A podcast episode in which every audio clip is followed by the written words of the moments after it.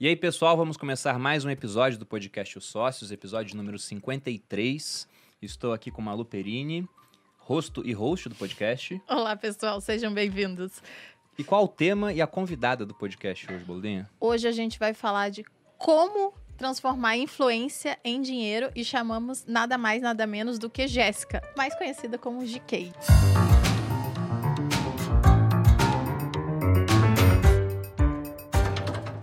Apenas para os 20 milhões mais íntimos, né? 20? eu acho que é, mais. íntimo. Que, é 20? É por aí, né? Somando todas as redes, dá quanto? Você já fez essa conta? Ah, não, nunca fiz essa conta, gente. Primeiramente, né, obrigada pelo convite. Acho que as pessoas não conhecem tanto esse meu lado sério, assim, negociadora. E hoje eu estou aqui para falar dele. Então vamos falar bastante sobre isso. Vamos, eu vou apresentar aqui a GK da maneira correta no podcast, né? Falando um pouco sobre o currículo dela, extenso, inclusive. Então, GK, para os 20 milhões mais íntimos, como disse, é humorista, atriz e influenciadora digital. Iniciou no mercado digital em 2016, postando vídeos de humor em seu canal do YouTube.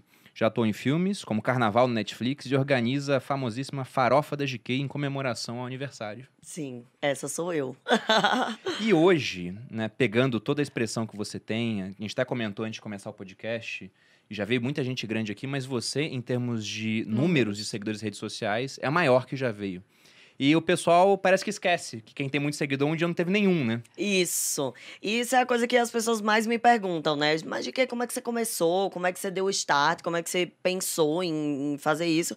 E eu falo, gente, foi uma coisa assim que eu acho que é como todo mundo deve começar, né? Fazendo.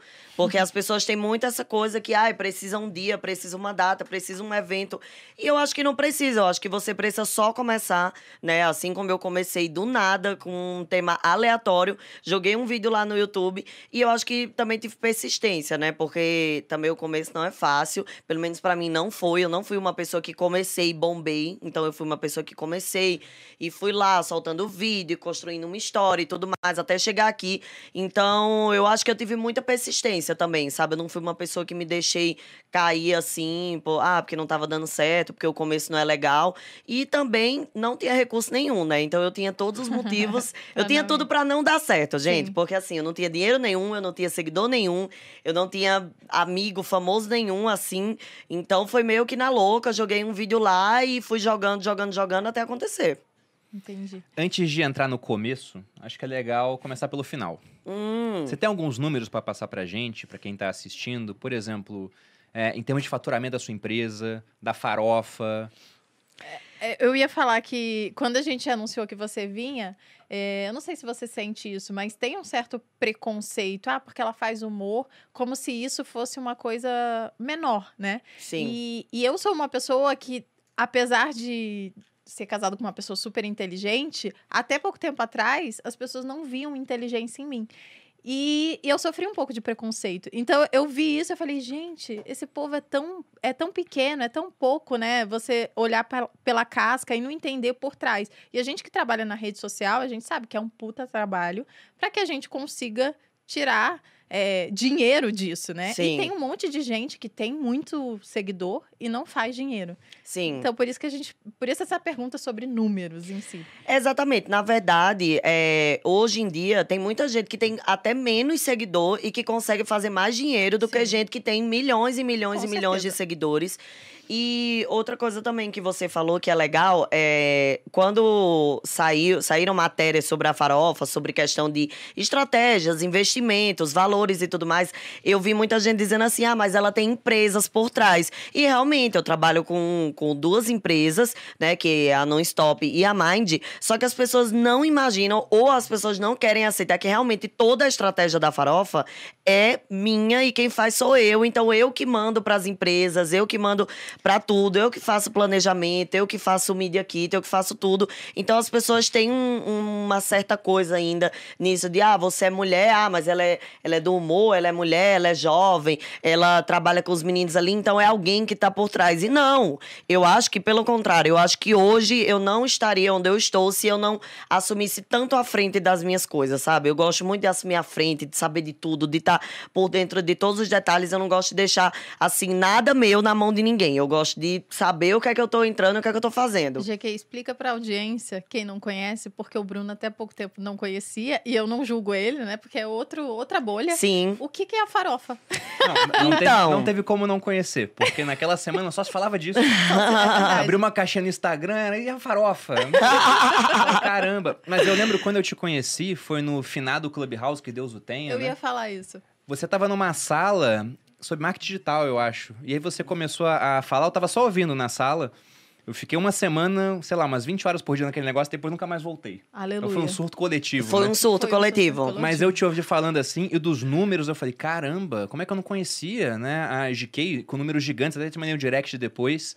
Eu fiquei impressionado. Mas foi nessa época. Então, na hora da farofa, eu já te conhecia, já te seguia. Sim. Já sabia o que era o evento. Mas foi incrível como você conseguiu um buzz e capturou a atenção da mídia toda naquele momento. Tá, Sim. Então vamos explicar o que, que é a farofa. Sim, sim. Então, eu vou explicar pra vocês desde o comecinho mesmo, assim, do que foi a farofa.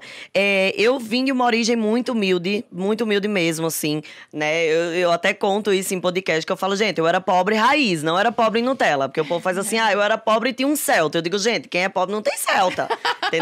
Quem é pobre não tem nem é, dinheiro pra, pra recarregar o cartão do ônibus lá. Então, eu era, eu era pobre raiz mesmo. Então, eu nunca tive festa de aniversário, nunca tive festa de 15 anos, que é aquele sonho, né? Eu acho que da maioria das meninas, pelo menos, era o meu sonho ter uma festa, ter um evento meu e tudo mais, e eu nunca tive.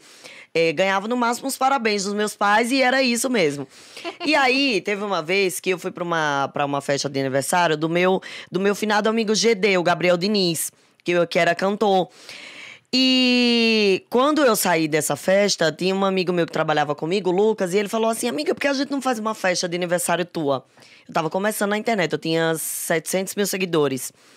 E aí eu gosto falei. quando o começo é menor do que eu, é maior do que eu sou hoje. Ah. eu fiquei com vergonha. Ah, eu tava começando 700 mil seguidores. Era um perfil pequeno. Vocês ainda. bando de lascado, esses bandos de safado, vai me seguir lá pra você. É, sigam, gente. Não, então, mas assim, era é porque assim, pra época que, que eu tinha esses 700 mil seguidores, é, eu, era, eu, eu não era conhecida, assim, Sim, as sim. pessoas não tinham uma coisa assim, ai, vou patrocinar essa menina, Qual, vou... qual que era o ano disso? Era, eu acho que...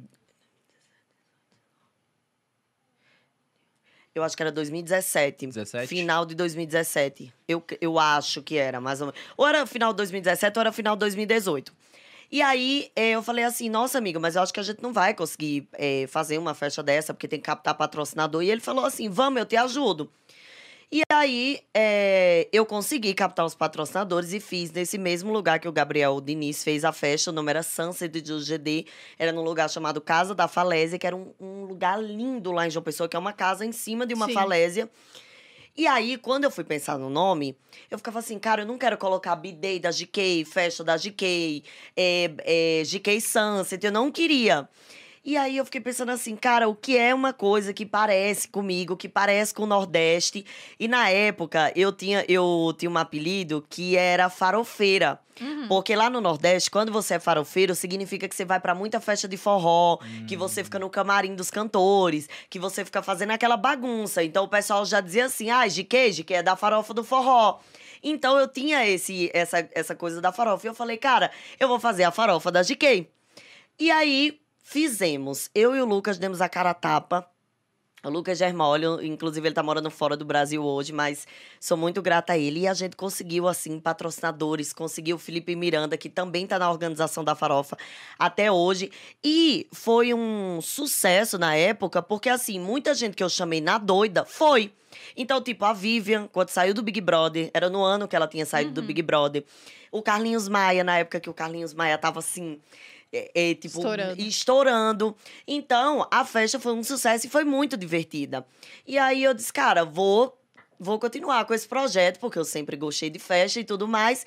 E no próximo ano, quando foi, acho que 2018, eu aumentei a farofa para dois dias, Nesse, nessa primeira vez, você fez pra ter um aniversário. para ter um Você aniversário. pensou em ganhar dinheiro ou você queria que fechasse as contas só? Não, longe disso, longe, nem, nem tinha pretensão nenhuma. Nem tinha patrocinador, não, tinha Não, nada. mas eu queria, eu queria ganhar permuta, não era dinheiro. Eu nem imaginava que um dia isso ia monetizar, nem que ia ser um gasto desse, desse tamanho, a farofa. Foi uma coisa assim, que eu queria ter uma festa de aniversário, pra chamar meus amigos e tudo mais. Então, assim, pra mim era um milagre eu estar conseguindo as permutas, sabe? Então, Aham.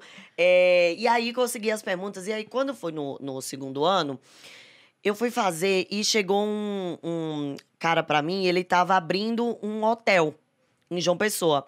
E ele chegou pra mim e falou assim: é, GK, eu quero, eu quero dar o meu hotel pros seus convidados. E aí eu falei, tá bom, só que não cabia todos os convidados no hotel e o hotel era pequeno.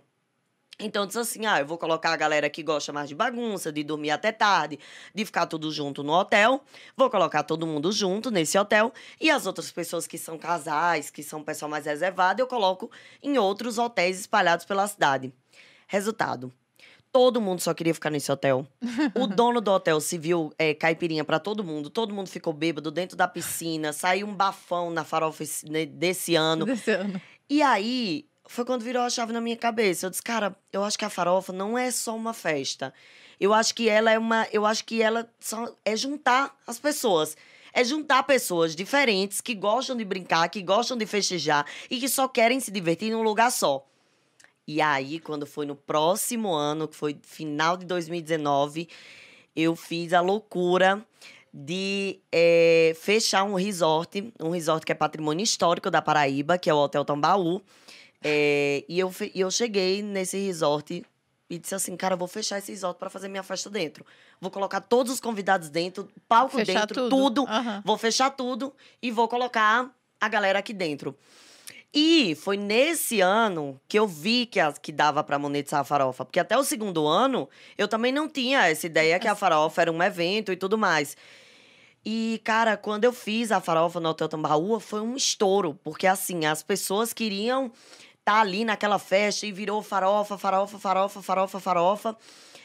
Só que mesmo a farofa sendo um sucesso, mesmo sendo no Hotel Tambaú, que é um patrimônio histórico, que é um lugar grande, é um hotel em formato de círculo, assim. Você Uhum. tem um. Tem, um- é, é, todos os quartos são ao redor, com o mar na, na Acho que foi janela. aí que eu conheci a farofa. Pronto, e no meio uma piscina, tipo olímpica. Uhum. Só que no final do ano passado, né, que foi essa última farofa que eu fiz, eu disse assim, cara, eu vou. Eu quero fazer uma coisa assim que eu nunca fiz e eu quero apostar todas as minhas fichas nessa festa. E eu não. Só que eu não imaginava que ia furar a bolha o tanto que furou a farofa. Porque chegou em pessoas assim que nunca tinham ouvido falar o meu nome, Uhum. que não sabiam o que era e tudo mais. Então, assim, eu imaginava que ia ter o sucesso da farofa, que foi no Hotel Tambaú. Só que eu não imaginava que ia ser uma coisa tão grandiosa quanto foi. E, né, esse ano eu tenho que bater a minha própria meta, que já tô aí também com planos e tudo mais. E aí, nesse último ano que passou, que eu vi que a farofa era realmente um empreendimento, é realmente uma, um, um case de sucesso e é algo que as pessoas querem estar também para se promover e para ganhar dinheiro também. Porque hoje em dia a farofa gera publicidade até para os convidados. Uhum. Então, isso é maravilhoso. Você tem a É um oportunidade. outdoor, né? Nossa, você É, tem a ia- oportunidade de, de ir numa festa, desculpa, te interrompi, mas é só pra concluir. Você tem a oportunidade de ir numa festa, de se promover, de brincar, de curtir, de beber de graça e ainda ganhar dinheiro.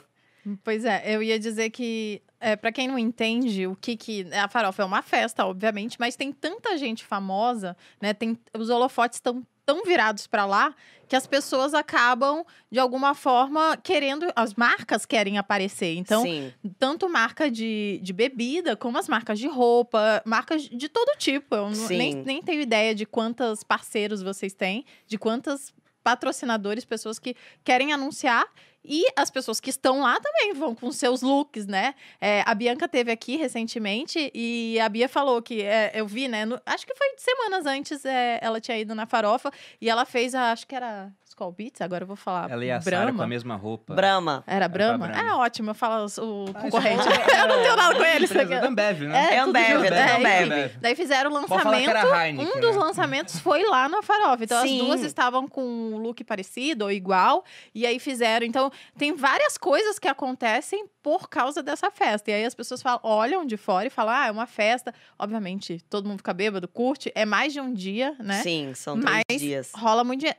Afinal, a gente falou de números, até Então, agora você isso- não isso falou. Que eu ia perguntar. né? Mas também, se você não quiser responder, GK, é a questão de números, mas não só dinheiro, como também retorno nas mídias sociais. Porque, Sim. como você apareceu em tudo quanto é canto, Você deve ter crescido muito por conta desse evento também. Sim, eu ganhei 2 milhões e meio de seguidores em três dias. Nossa. Caramba, eu não sei quanto que o Vocês Whindersson ganhou de entenderam, né, gente? Eu né? tenho Mas o Whindersson 500. teve que tomar soco da cara do Popó. é muito melhor fazer uma festa. Né? É verdade. Tem que avisar o Whindersson, cara. Bebe, fica bêbado, beija na boca, faz um monte de coisa boa e não precisa levar porrada. Do Popó. Do Popó, né? Mas dois milhões e meio de seguidores. Em três dias eu ganhei. É E coisa. o perfil da Farofa da GK tinha, eu acho que 200 mil seguidores e hoje tá em 1 milhão e 800. O perfil A Farofa da GK, que é o Uhum. perfil oficial. É o- oficial. Que onde a gente posta também coisas da festa, convidados e tudo mais. Também cresceu, cresceu a ponto que, se eu não me engano, as visualizações estavam pau a pau com a minha. A visualização do perfil da Farofa da GK. Então, Nossa. assim, é um case de sucesso de internet. E hoje, que envolveu TV e tudo mais, que eu não imaginava realmente. Você disse que ia me perguntar sobre números. Quais números? Faturamento, Sim. É, patrocinadores envolvidos. É. Os contatos, eu fico imaginando, você teve que ir atrás das pessoas ou uma hora elas começaram a ir atrás porque viram, pô, tá todo mundo lá e eu não tô. Cara, eu vou te dizer, uma, um, em relação a contatos, é, eu montei uma estratégia que eu mais ou menos sabia que ia dar certo pra atrair os outros cantores. Que assim, já se falava de farofa da GK, eu tava convidando as pessoas e tudo mais. Mas nesse mesmo dia o Alok ia estar em Fortaleza. E eu falei, cara, eu preciso fechar o Alok pra farofa e eu preciso que ele seja o primeiro. Porque depois que ele aceitar, ele é o maior do mundo. Ele Aham. é o. Todo mundo vem. Sabe, ele é o Alok. Então eu falei assim, cara, a minha estratégia vai ser lançar primeiro o Alok. Porque se eu lançar primeiro o Alok, Aí todo mundo todo mundo vai querer vir depois dele. E foi uma das estratégias que deu muito certo. Porque assim, a galera viu o Alok e dizia, como assim o Alok vai pra farofa da GK? E o, e, e o Alok foi uma das primeiras pessoas que topou assim, de cara. Eu chamei e ele disse assim, cara, vou ver a agenda e tudo mais. E topou de cara, assim né? Cobrou. Um, tem uns valorzinhos lá dos fogos, que até hoje eu não me recuperei. Não me recuperei, né? Porque o Alok, você sabe que tem toda uma estrutura. Ah. Ele não cobrou cachê? Não cobrou cachê. Mas vem aí, né? Fogo de artifício, não sei o quê, não sei o que pra estourar, não sei o que do palco, raio técnico, não sei o quê. Então, assim, gastei uma graninha com o Alok? Gastei, mas foi um investimento que deu muito certo. Porque depois do Alok, quando eu falava assim, o Alok vai, a galera ficava assim, como assim o Alok vai? Já validou o assim evento. O Alok caras vai. Então, assim, foi a minha primeira estratégia, né? Eu queria um cantor ou uma, um, Uma no caso, um. DJ, uma atração que tivesse um peso tão grande a ponto que as, as outras atrações iam dizer assim, cara, vai ser muito legal esse evento, porque se o Alok tá. Então, assim, eu acho que é, eu acho que é a primeira estratégia que você usa, né? Então eu postei, foi o, foi o, o primeiro banner que eu soltei da farofa. Já foi essa. Já foi bombástica. essa. Então já foi a Loki. Em Vocês viram seguida, aí, né? Em seguida ela não tinha ninguém ainda. Ela só tinha uma mentira, tô brincando. Não, mas quando eu fechei o Alok, eu não tinha, tipo assim, eu tinha algumas, Lógico, algumas, não tava certo. algumas ainda. coisas, mas eu não tinha ninguém. E aí, em seguida, eu fechei o Pedro Sampaio no mesmo dia que o Aham. Alok. Então, assim, quando eu lancei o, o banner de, de Pedro Sampaio, Alok, todo mundo ficou, cara, como assim? No primeiro dia vai ser isso? E aí, nos outros dias vai ser o quê?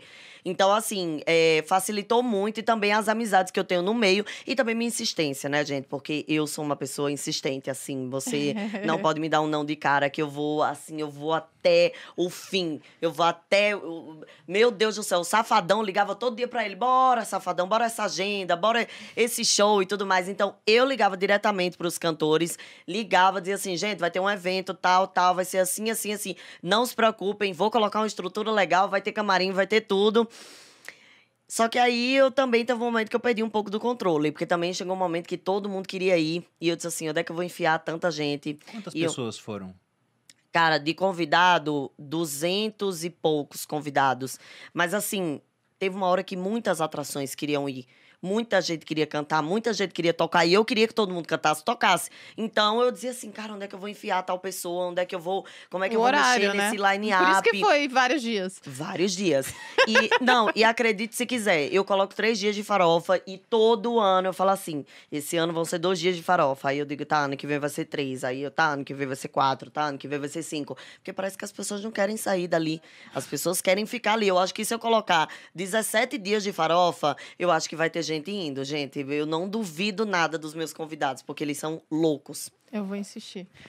Não, calma, eu vou comentar do Alok, porque É. a gente já foi vizinho do Alok. Sério? É, a gente só encontrou com ele na academia algumas vezes assim, mas mudamos de prédio depois que ele fez a live. Ele fez uma live no prédio lá, aí passou nosso endereço pra todo mundo no Brasil. Ah, gente falou, melhor mudar de prédio. É, ele né? botou um puta do holofote em cima. Tinha um da- monte de Vocês carro na rua. Lembra? Foi na... Foi na eu pandemia, lembro, foi na hora então, da eu eu pandemia. ele fez lembro uma dessa live. Foi bem no começo é, da pandemia. aí foi nesse. Inclusive, eu fiquei bêbada nesse dia. Foram Várias coisas, eu quebrei uma taça. Quem tava no, no dia? Eu fiz live. Pois foi bem é. icônico, mas enfim. é, e aí ele, todo mundo sabia, ah, vocês moram no prédio do Alok. A gente Virou ponto a de referência, assim. ai, gente. Porque a gente já falava, ah, tamo no prédio não sei o quê, eu- e alguns sabiam que era o prédio da Alok. Aí quando começou a anunciar a live, lá a gente descobriu até que o, o síndico do condomínio era influencer também. Ficamos todo mundo aqui é influencer nesse prédio, né? Exatamente. Eu quero morar aí, então, nesse prédio. Pois é. Que aí eu já faço after lá na casa do Alok, já boto o Alok pra tocar. Mas, então, com essa estrutura, vieram os patrocinadores. Sim. Como é que fica a relação de quanto dinheiro entrou, qual foi o gasto? No final acabou virando, então, um baita negócio? Vira, eu vou dizer pra você, não foi um baita negócio de investimento financeiro, porque muitas marcas não acreditavam na- no poder da farofa. Uhum. Muitas marcas. E outra coisa, teve um, um problema também que aí eu já v- trago a culpa pra mim um pouco. Eu organizei a farofa com acho que 20 dias. Então era muito, muito pouco tempo pra uma marca chegar e dizer assim: tá, eu vou dar 200 mil nesse evento e vamos ver no que dá. E ainda mais no final do ano também. né? Final do ano, depois da Black Friday, antes do Natal e não tinha ano anterior. Uhum. Então, assim, como é que eu ia convencer as Ah, marcas? por causa da pandemia não teve. né? Isso, como é que eu ia convencer as marcas que, tipo assim, ah, me dá 300 mil aí pra eu entrar, pra tu entrar nessa festa, É. se as marcas não, não sabiam. E tinha muita marca que dizia assim, ai, não, não quero envolver meu nome, ai, não, não quero não sei o quê, ai, festa, essas coisas e tudo mais. Muitas marcas não levavam a sério, Uhum. até o momento que eu disse assim, cara, vou eh, usar aquele ditado, eu vou botar na mesa mesmo, e falei assim, pode mandar aí que eu invisto. E eu comecei a investir, tipo, meu dinheiro na farofa. Eu disse, cara, eu vou pagar. Tinha, tinha dias assim, eh, eh, que eu fazia Pix, assim, ó, que bloqueava minha, minhas contas, bloqueava, mas eu disse assim, cara, agora não tem mais o que eu fazer. Já contratei o Alok, já contratei Léo Santana, já contratei Safadão, já botei não sei quem, já botei não sei quem. Tenho que pagar palco. Fiz um palco lá que quando eu cheguei, eu disse, gente, é festival isso aqui. O palco foi caríssimo, caríssimo, caríssimo, caríssimo. Mas os cantores super elogiaram. Então, assim, eu vou dizer pra você, foi um investimento na minha carreira. Eu diria que eu peguei um valor assim e disse, cara, eu acho que eu nunca tinha investido na minha carreira financeiramente. Sim. Nunca, porque eu sempre tive ou permuta, ou patrocinadores, ou enfim. Então eu nunca tinha dito assim, cara, agora eu vou pegar o meu dinheiro e vou colocar em alguma coisa. E eu coloquei nessa minha festa, eu acreditei nessa minha festa. Ah, então os boletos eram verdade. Era, não, O era pessoal- bem É porque verdade. eu vi o pessoal brincando assim, nossa, GK fez tá vídeo? endividada. É, não, mas, gente, o, o, o, o pior é que eu juro, teve um dia que é, bloquearam todas as minhas contas e eu precisava fazer um Pix de 100 mil reais. E eu liguei para um amigo meu, Murilo. Que, que ele é, é dono da banca digital. E eu falei, Murilo, faz esse Pix aí pra mim, porque minhas contas estão todas bloqueadas, eu não consigo mais tirar dinheiro. Era meio que de noite assim, e o Murilo fez esse Pix pra mim. Então eu disse assim, cara, por isso que eu torço pros meus amigos se darem bem na vida. Porque, cara, quem Emprestou tem. 100 mil, Não, quero esse amigo Amor, aí, emprestou 100 mil em caixão de 5 minutos.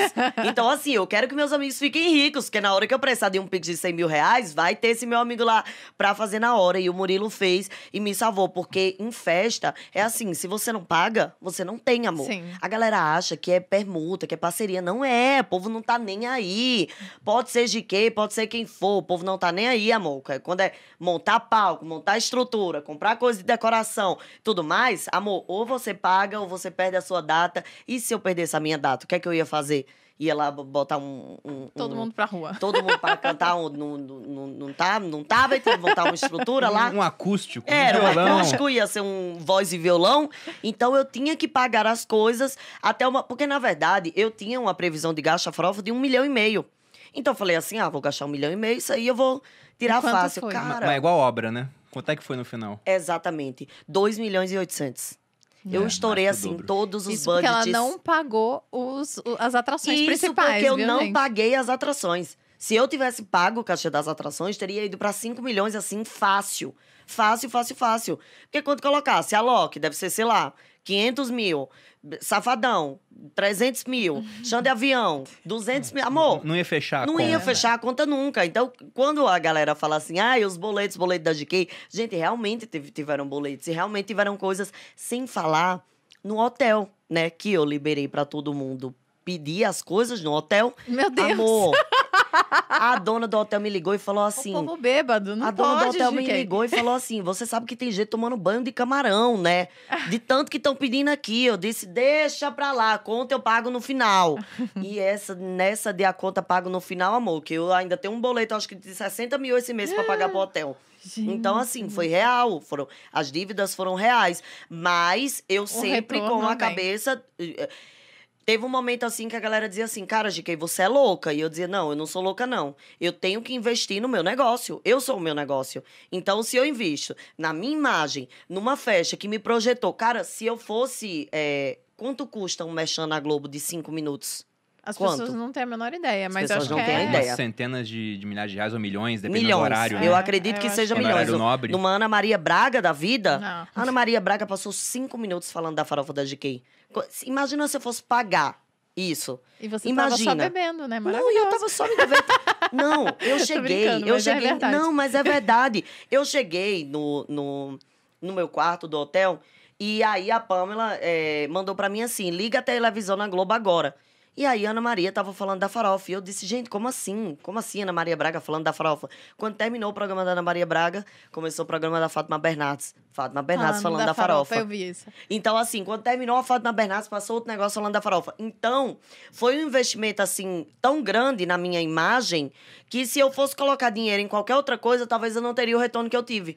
Então, certeza quando as não. pessoas me chamam de louca, eu falo, gente, eu acho que o investidor, ele é uma pessoa meio louca mesmo. Porque ele tem que acreditar na ideia dele. Cara, se eu não acreditasse na minha farofa, ninguém ia acreditar. Então, eu fechei o olho e disse assim, cara, eu tô investindo na minha festa, eu sei que vai ser um sucesso, eu tenho a estratégia certa de pessoas que eu vou chamar, as pessoas sabem se divertir na farofa, eu sei eh, cada detalhe do que as pessoas vão querer numa festa, do que as pessoas vão fazer numa festa. Então, eu falei assim, vai, joga pra lá o dinheiro.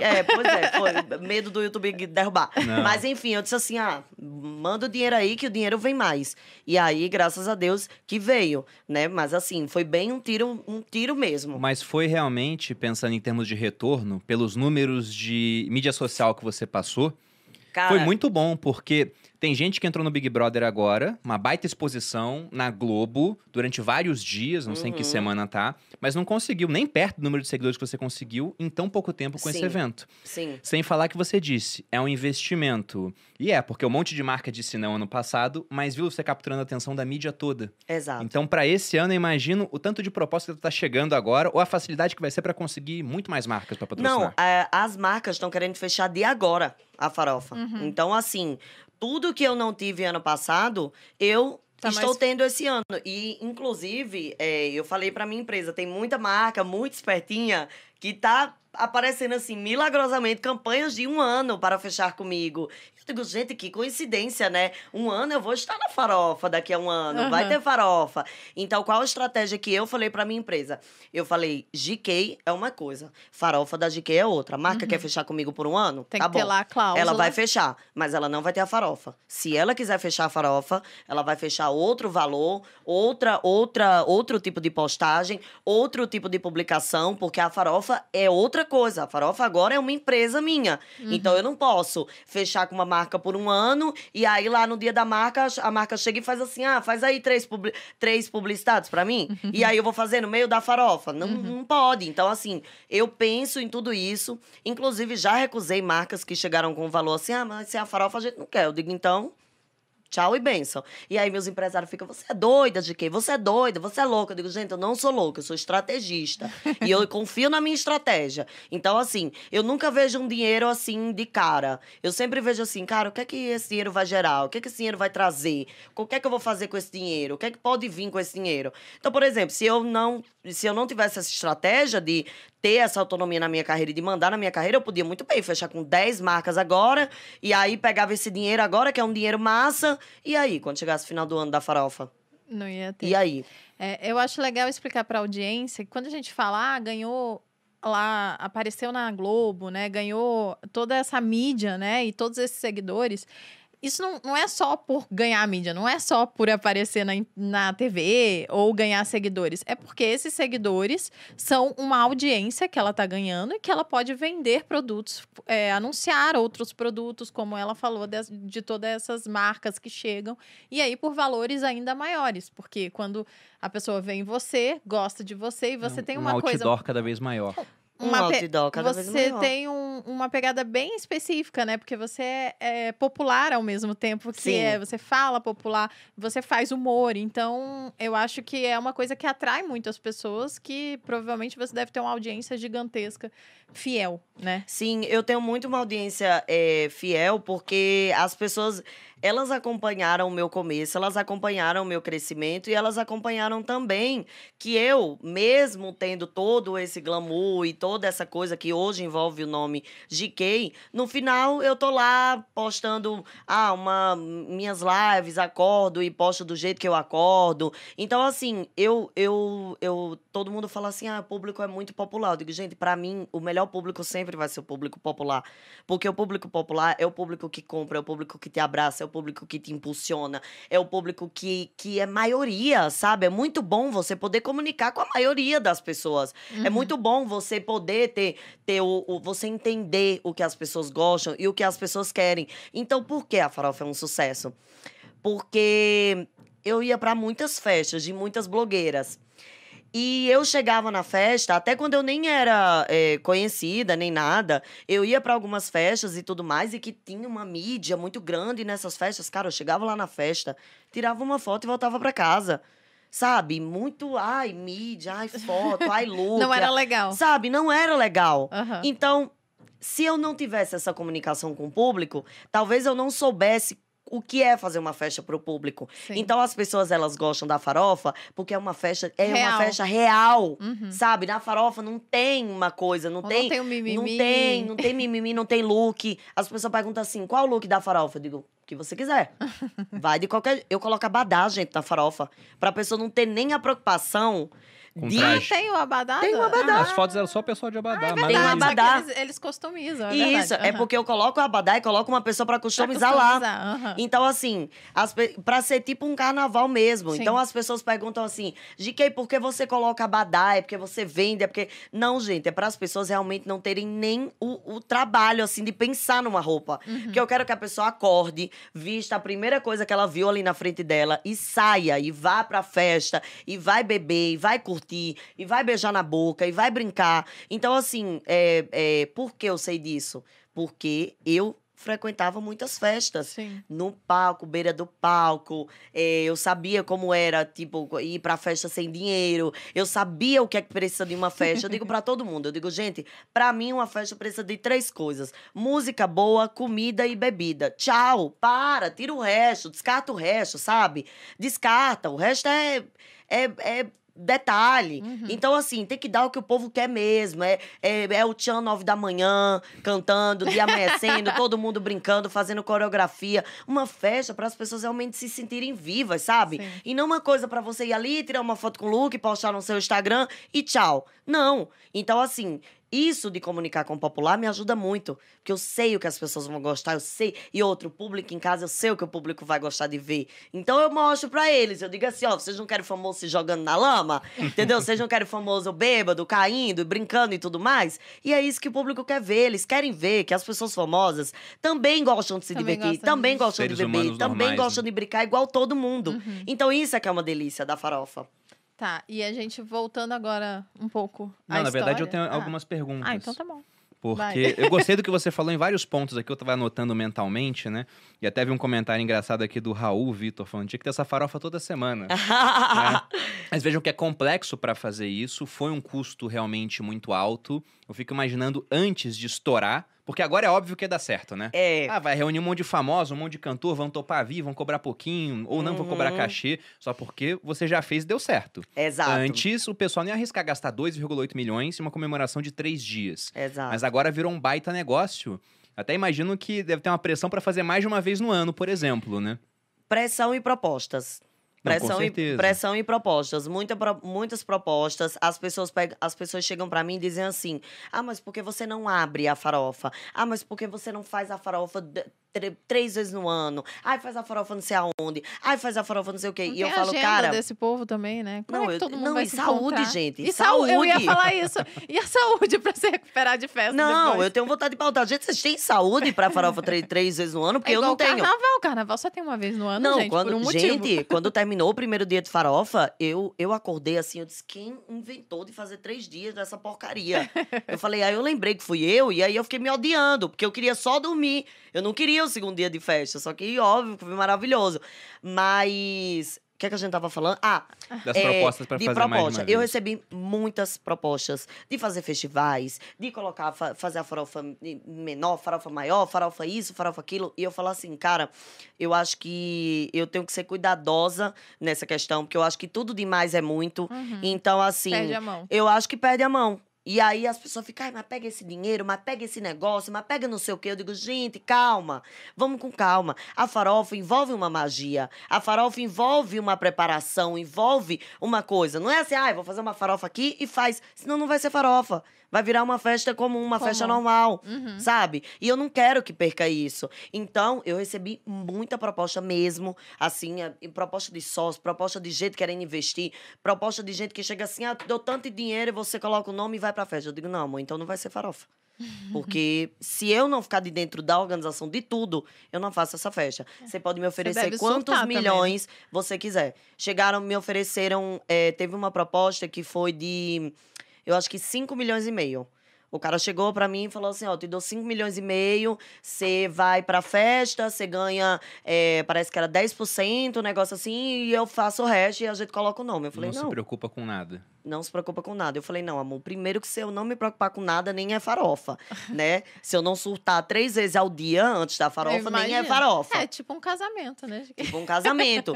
e aí eu falei, cara, eu nunca vou colocar, eu nunca vou deixar uma coisa tão. É porque é como se fosse uma. Sabe, como se fosse uma coisa que deu certo, que é minha. Então eu não vou entregar na mão de outra pessoa e dizer assim, ai, faz, pega e faz do jeito que tu achar que é melhor. Pra quê? Pra ser uma merda, pra não dar certo, para as pessoas virem reclamar comigo e dizer assim, ah, eu paguei tanto pra ir na farofa da GK foi uma porcaria. Não. Quando eu abrir a farofa, eu vou abrir a farofa pro público e pra ser uma festa pro Ah, público. então tem, tem essa Tem. pretensão. Tem essa pretensão de abrir, só que também não sei se é esse ano. Uhum, Eu ainda acho que não é. é. Mas assim, Eu não abriria ainda não. E, e nem faria outras pensando em É bom escassez. que a gente já tá dando Escassez. opinião pros outros. não, mas eu amo. Ela nem pediu. Não, mas Eu eu, Tô não abre, pensando não. se eu fosse fazer aqui a farofa dos boludinhos. Hum, É. os valores. É, mas eu pensaria, tem que ser escasso. escasso, exato. Rock in Rio, como é que eles fazem? Exato. Nem é todo ano. pô. Nem é todo eles dão ano. intervalo ainda. E por isso que é um baita de um evento. Exatamente. Cria todo aquele frisson, o pessoal querendo ir. Então, eu gosto dessa escassez. Vira e mexe, alguém fala assim, né? Ah, tem um meteoro cheio de ouro fora da Terra. Já ouviu falar disso? Aham. O Elon Musk vai explorar o meteoro, vai ficar todo mundo bilionário. Não, o ouro ele vale muito porque é escasso. Se tiver Exato. tanto ouro no mundo quanto tem areia, ele vai valer Ninguém igual vai areia. querer. Exato. Então é isso, não diminua o valor, mantém a escassez. E eu gostei da sua iniciativa empreendedora. E aí a gente podia voltar para a questão do, do seu começo. Porque tem uma ideia de um economista, eu nem gosto muito desse economista, diga-se de passagem, né? Mas ele tem algumas ideias realmente boas, que é o, o Keynes. Hum. E o Keynes ele falava que a decisão de empreender muitas vezes, se o cara for fazer muita conta, ele nunca vai tomar a decisão. Nunca. Porque não vai valer a pena, igual era no- nesse empreendimento da farofa da GK. Então, ele acaba fazendo por uma questão de um espírito animal. Ele fala do animal spirit do empreendedor, né? Então, foi muito bacana que você fez, deu certo. E você disse, foi um investimento na minha carreira. E foi, você ganhou muito mais espaço em mídia social e vai ganhar muito mais dinheiro com isso daqui pra frente. Mas esse foi um ponto, vamos dizer assim, até agora, na sua trajetória, de coroamento. Sim. Mas como que foi esse começo? Porque eu fico imaginando você lá atrás, né, quando estava decidindo começar na internet, provavelmente não teve apoio para isso. Uhum. Como é que foi essa história? Cara, então, quando eu comecei na internet, eu não tive apoio de ninguém, né? Porque primeiro que a minha mãe foi a primeira que falou assim: Jéssica, não sei de onde você tirou que você é engraçada. Então. não, foi. A, não, a minha família me motivou assim, que é uma coisa. Meu Mas pai. sempre assim. Meu pai, na época, era vivo, não sabia nem o que era internet, não sabia nem o que era. Eu tinha vergonha de contar pro meu pai o que eu fazia, porque eu tinha Todos nós. medo. Eu tinha medo dele dizer assim: você tá doida, menina? Eu, na época, cursava Direito e Relações Internacionais. Chegar pro meu pai dizendo que tava fazendo um vídeo engraçado na internet. Hum. E meu pai não entendia até o dia que ele descobriu. Então, eu não tive apoio realmente assim. Eu tive apoio de, de uma pessoa, que é o meu editor. Que ele foi a primeira pessoa que acreditou em mim, o Matheus Fernandes. E ele tá comigo até hoje. Ele ia edita. ele tá É, ele Até edita hoje. até hoje os vídeos que eu vou fazer, o que eu, que eu posto no YouTube, no Instagram. Ele que edita hoje, óbvio que ele tem a empresa dele, ele tem mais gente e tudo mais, mas ele sempre é o meu cabeça ali, porque ele me conhece como ninguém. E ele foi a primeira pessoa que disse assim, porque o meu começo, na verdade, eu postei um, era na época um Facebook, um status no Facebook assim, gente, se eu começar a gravar vídeo pra internet? E aí ele me mandou um, que era na época um direct, só que era message, eu acho, dizendo assim, ó, se você gravar o vídeo, eu edito pra você de graça. E aí ele entrou nessa loucura comigo. Então eu acho que foi o meu apoio e também de pessoas que me emprestaram câmera, que me emprestaram iluminação, que- porque eu não tinha nada, gente. Eu não tinha realmente nada. As pessoas chegavam pra mim e diziam: "Ah, mas por que você não começa como blogueiro?" Eu dizia: "Gente, com que roupa? Com que roupa? Eu vou começar como blogueiro? Não tenho roupa, eu não tinha roupa nem pra mim". Então assim, não tinha como eu começar como blogueira. Até um dia que eu assisti o vídeo do Whindersson Nunes e o cara tava sem camisa, numa parede quebrada com uma câmera péssima. E era bem desprovido de beleza. Eu falei, gente, tudo que eu tenho. Gente, tudo que eu tenho esse cara tem. Então, vai, talvez dê certo pra mim também. Aham. E aí ele foi um grande, assim, uma grande motivação pra mim. incentivador de sem saber. incentivador sem saber, né? Hoje, lógico que ele sabe, porque em toda entrevista que eu vou, eu rasgo a maior seda do mundo pra ele. Mas ele foi um grande incentivador meu pra eu começar na internet. Então, assim. É, Aí é- começou fazendo humor mesmo. Comecei fazendo humor, mas que nem podia chamar aquilo de humor, gente, que era tão ruim que nem podia chamar, sei lá, o que era aquilo. Era uns vídeos meus sem pé nem cabeça, e aí eu não sabia direito o que falar, não sabia como agir na frente da câmera. Ah, e é é por isso que eu mesmo. falo, gente, tem que ir fazendo. No início é muito ruim. Porque no gente- início, as pessoas acham que eu nasci a GK. As pessoas acham que, nossa, eu, eu nasci a GK. Não, gente. Vai lá no meu começo do YouTube. Vai lá no meu começo do Instagram. Tá gravado lá ainda. Tá lá. Então, assim, para as pessoas verem que realmente não tinha nada disso que tem hoje. Eu fui aprendendo. E teve algum vídeo que viralizou e aí isso fez com que você estourasse ou. ou... Cara, assim, eu nunca tive. eh, Não, eu nunca tive um bonzão, mas eu tive coisas que foram me dando impulsionamento. E o meu primeiro vídeo que bombou foi um vídeo que eu fiz sobre a Marília Mendonça. Ah, Então, assim, foi um vídeo que eu fiz sobre ela e ela me chamou pra ir no show dela. Ela Uhum. viu o Uhum. vídeo e me chamou pra ir no show ela é dela. muito fofa, né? E eu tirei uma foto com ela, fiz um eh, vídeo e tudo mais. Ela foi maravilhosa. Ela, quando eu cheguei lá no camarim, eu lembro como se fosse hoje, ela falando assim: você é a menina do vídeo, da sofrência. E aí, eh, então, assim, teve esse vídeo da, da Marília, que me deu muito seguidor. E teve outro vídeo também que me impulsionou muito, que foi um vídeo chamado Política no Interior. Que era um vídeo que eu fiz falando sobre o tempo de política no interior do Nordeste, que é Uhum. muito específico. É um, é um tempo que a galera tem muitas ações assim específicas. Sim. Então eu fiz um vídeo, né, satirizando isso e bombou muito. A galera me encontrava na rua e fazia: "Ah, a menina do vídeo da política, a menina do vídeo da política". Então eu fui crescendo, crescendo, crescendo, migrando de redes sociais também, sempre acompanhando o momento e sempre estudando o que estava acontecendo, né? Porque eu sempre fui uma pessoa muito estudiosa. Então as pessoas falam assim: "Ah, que você tem muita noção de economia tudo mais". É que eu paguei cadeira, cadeiras de economia na faculdade, eu paguei cadeiras de direito, eu paguei. Então, assim, eu, eu não sou expert, mas assim, eu gosto muito de ler, gosto, assisto muito vídeo no YouTube, que eu acho que é uma. Vocês É sabem que é uma. forma de É uma enciclopédia Cá pra gente. nós. Pois é, cá estamos nós aqui. Então, assim, assisti muitos vídeos assim no YouTube sobre economia, sobre estratégias e tudo mais, até pra saber também como investir meu dinheiro, quando eu comecei a ganhar dinheiro, como gastar, como não gastar, como juntar também, né? Porque Quando eu conheci você, é, eu lembro que tinha uma coisa de pijama. Que eu lembro que, eu não sei, foi também no. Como chama? Clubhouse? No Clubhouse. E aí você estava falando sobre uma estratégia sobre o pijama. Eu não sei se eu tô louca, se eu imaginei isso, ou se é verdade. É, ou se foi outra pessoa. Mas, enfim, eu lembro que você lançou, tipo, uma marca de pijama durante a pandemia. E aí, que não era sua, e você vendeu muito, e aí deu muito certo, foi isso? isso não Teve- era pijama, era moletom. Ah, que era xadrez. Que era Pronto. xadrez. Que- Isso é que aí. não era pijama, gente. É de ficar em casa. Isso aí. Não, então, é porque é, essa roupa que eu lancei, essa coleção de roupas que eu lancei, era uma roupa que eu usava o dia Direto. inteiro. aham. Que na época não podia sair, mas que era uma roupa que, tipo assim, dava pra você ir na padaria. Sim. Dava pra você ir no aeroporto, dava pra você ir em qualquer lugar, dava pra você colocar até um salto se você quisesse fazer uma coisa legal. Então eu disse assim, cara, eu preciso lançar isso aqui porque é uma coisa que tem totalmente a ver comigo, é, é uma coisa que eu uso todos os dias. Então todos os E produtos era confortável Muito pro momento que confortável tava pro todo mundo em momento. casa. muito confortável para o momento. E, e nem era tão quente e nem tão frio. Então, assim, as pessoas se apaixonaram por essa coleção. Eu. Particularmente sou apaixonada por essa coleção de roupas que eu fiz, porque é uma coisa que tem totalmente a minha identidade e que eu usei todos os dias, assim, todos os dias eu usava. Porque eu acho que, como eu sou o meu produto, não tem como eu lançar uma coisa e eu não ser a maior garota propaganda Sim, disso, eu não ser certeza. a maior divulgadora disso. Então, assim, se eu, se eu tenho uma coleção de roupa, eu tenho que ser a maior divulgadora da minha coleção de roupa.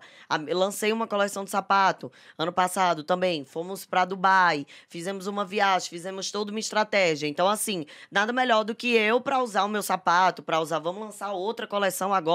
Então, assim, eu gosto muito e esse ano vem aí coisas que vão ser minhas.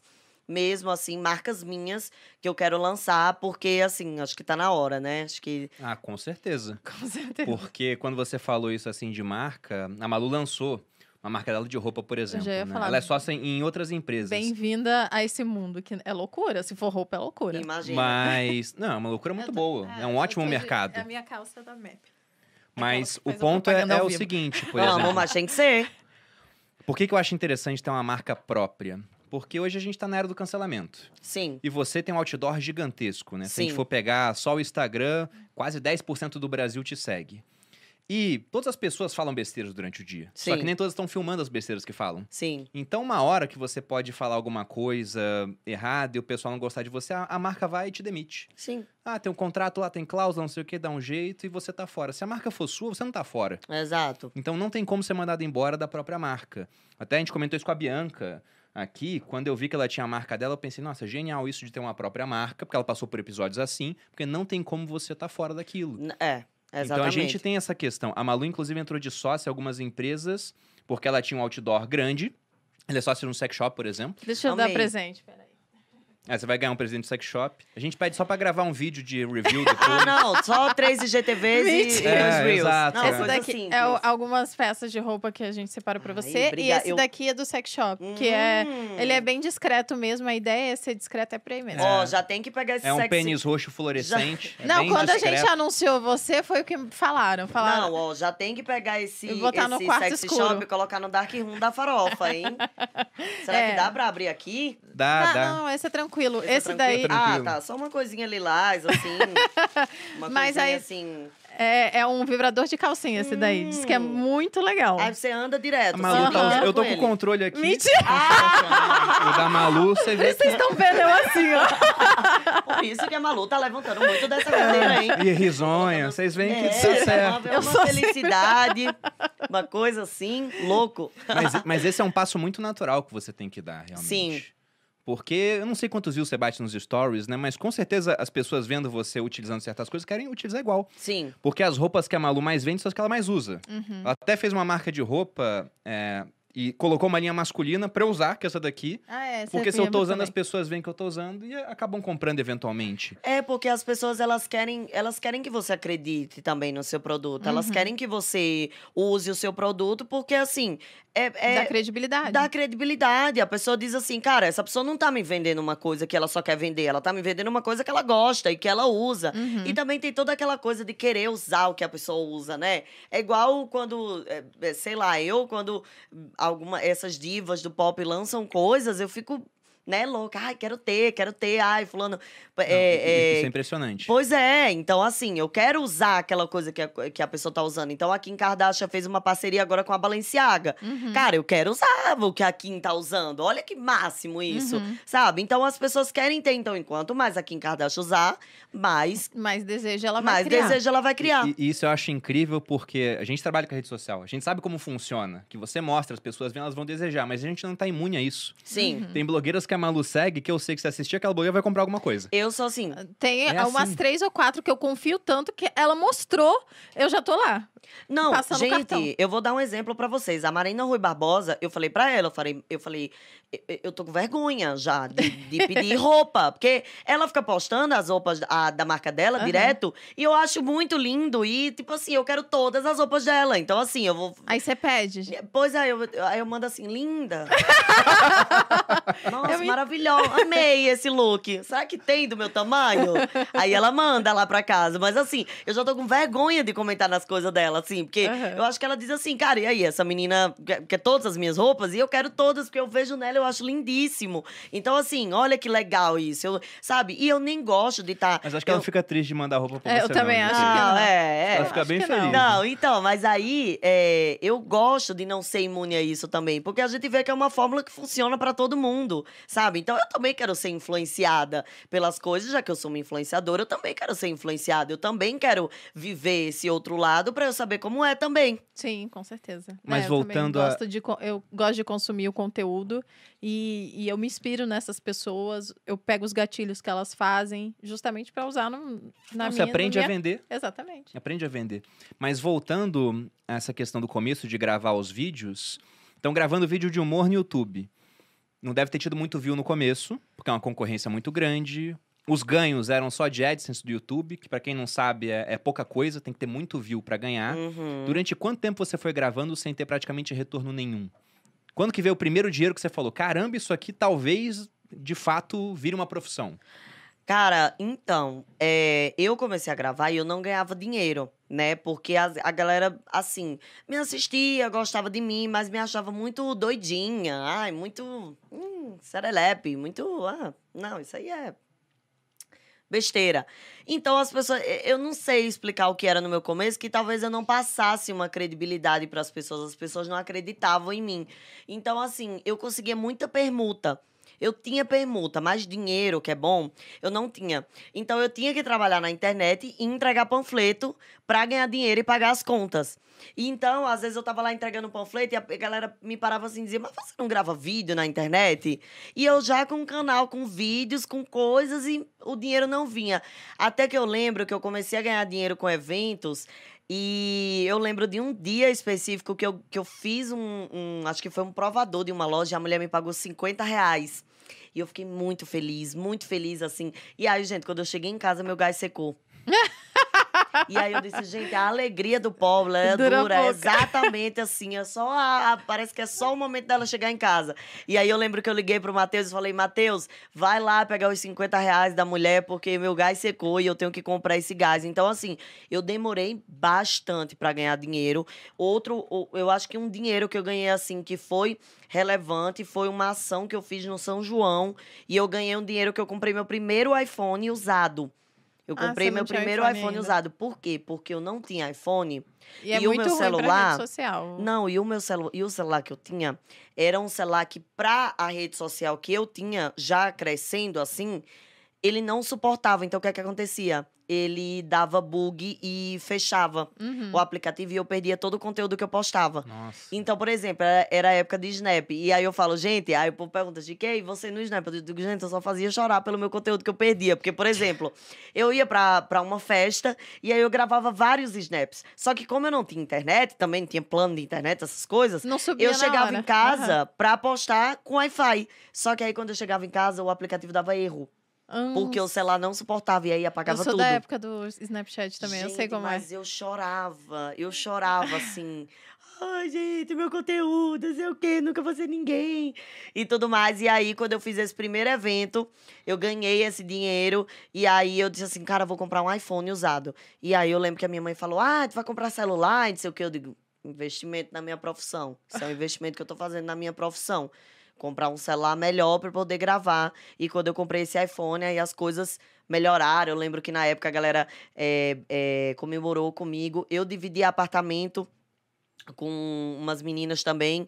E aí disse assim, cara, vou pegar um apartamento só pra mim, pra gravar meus vídeos. Peguei o apartamento, não tinha nada. Disse o quê? Vamos lá, fazer campanha pra ganhar os móveis. Fiz campanha pra ganhar a geladeira. Fiz campanha com meus seguidores. Assim, eu ia sempre inventando alguma forma de E dando ali um jeitinho, e dando ali, ai, vamos aqui, dando um jeitinho assim, e sempre pensando em investimentos. Então, eu sempre, tudo que eu faço na minha carreira, eu sempre pensei assim, cara, não é um dinheiro que eu tô gastando em um celular. É um dinheiro que eu estou gastando numa coisa que vai me ajudar aqui desse lado. Uhum. Então, assim, é, eu, nu, eu nunca faço nada que não seja pensado, sabe? Assim, claro que todo mundo tem suas futilidades, tem as coisas que você gosta de gastar e tudo mais. Hoje eu me permito gastar mais, mas assim, eu sempre tenho uma visão do que aquela coisa pode me trazer, sabe? Eu nunca vejo como algo que, ah, se eu tô colocando dinheiro aqui, então eu tô, eu tô esperando que esse dinheiro retorne de alguma forma. Com certeza. Mas pensando ainda nessa questão do começo,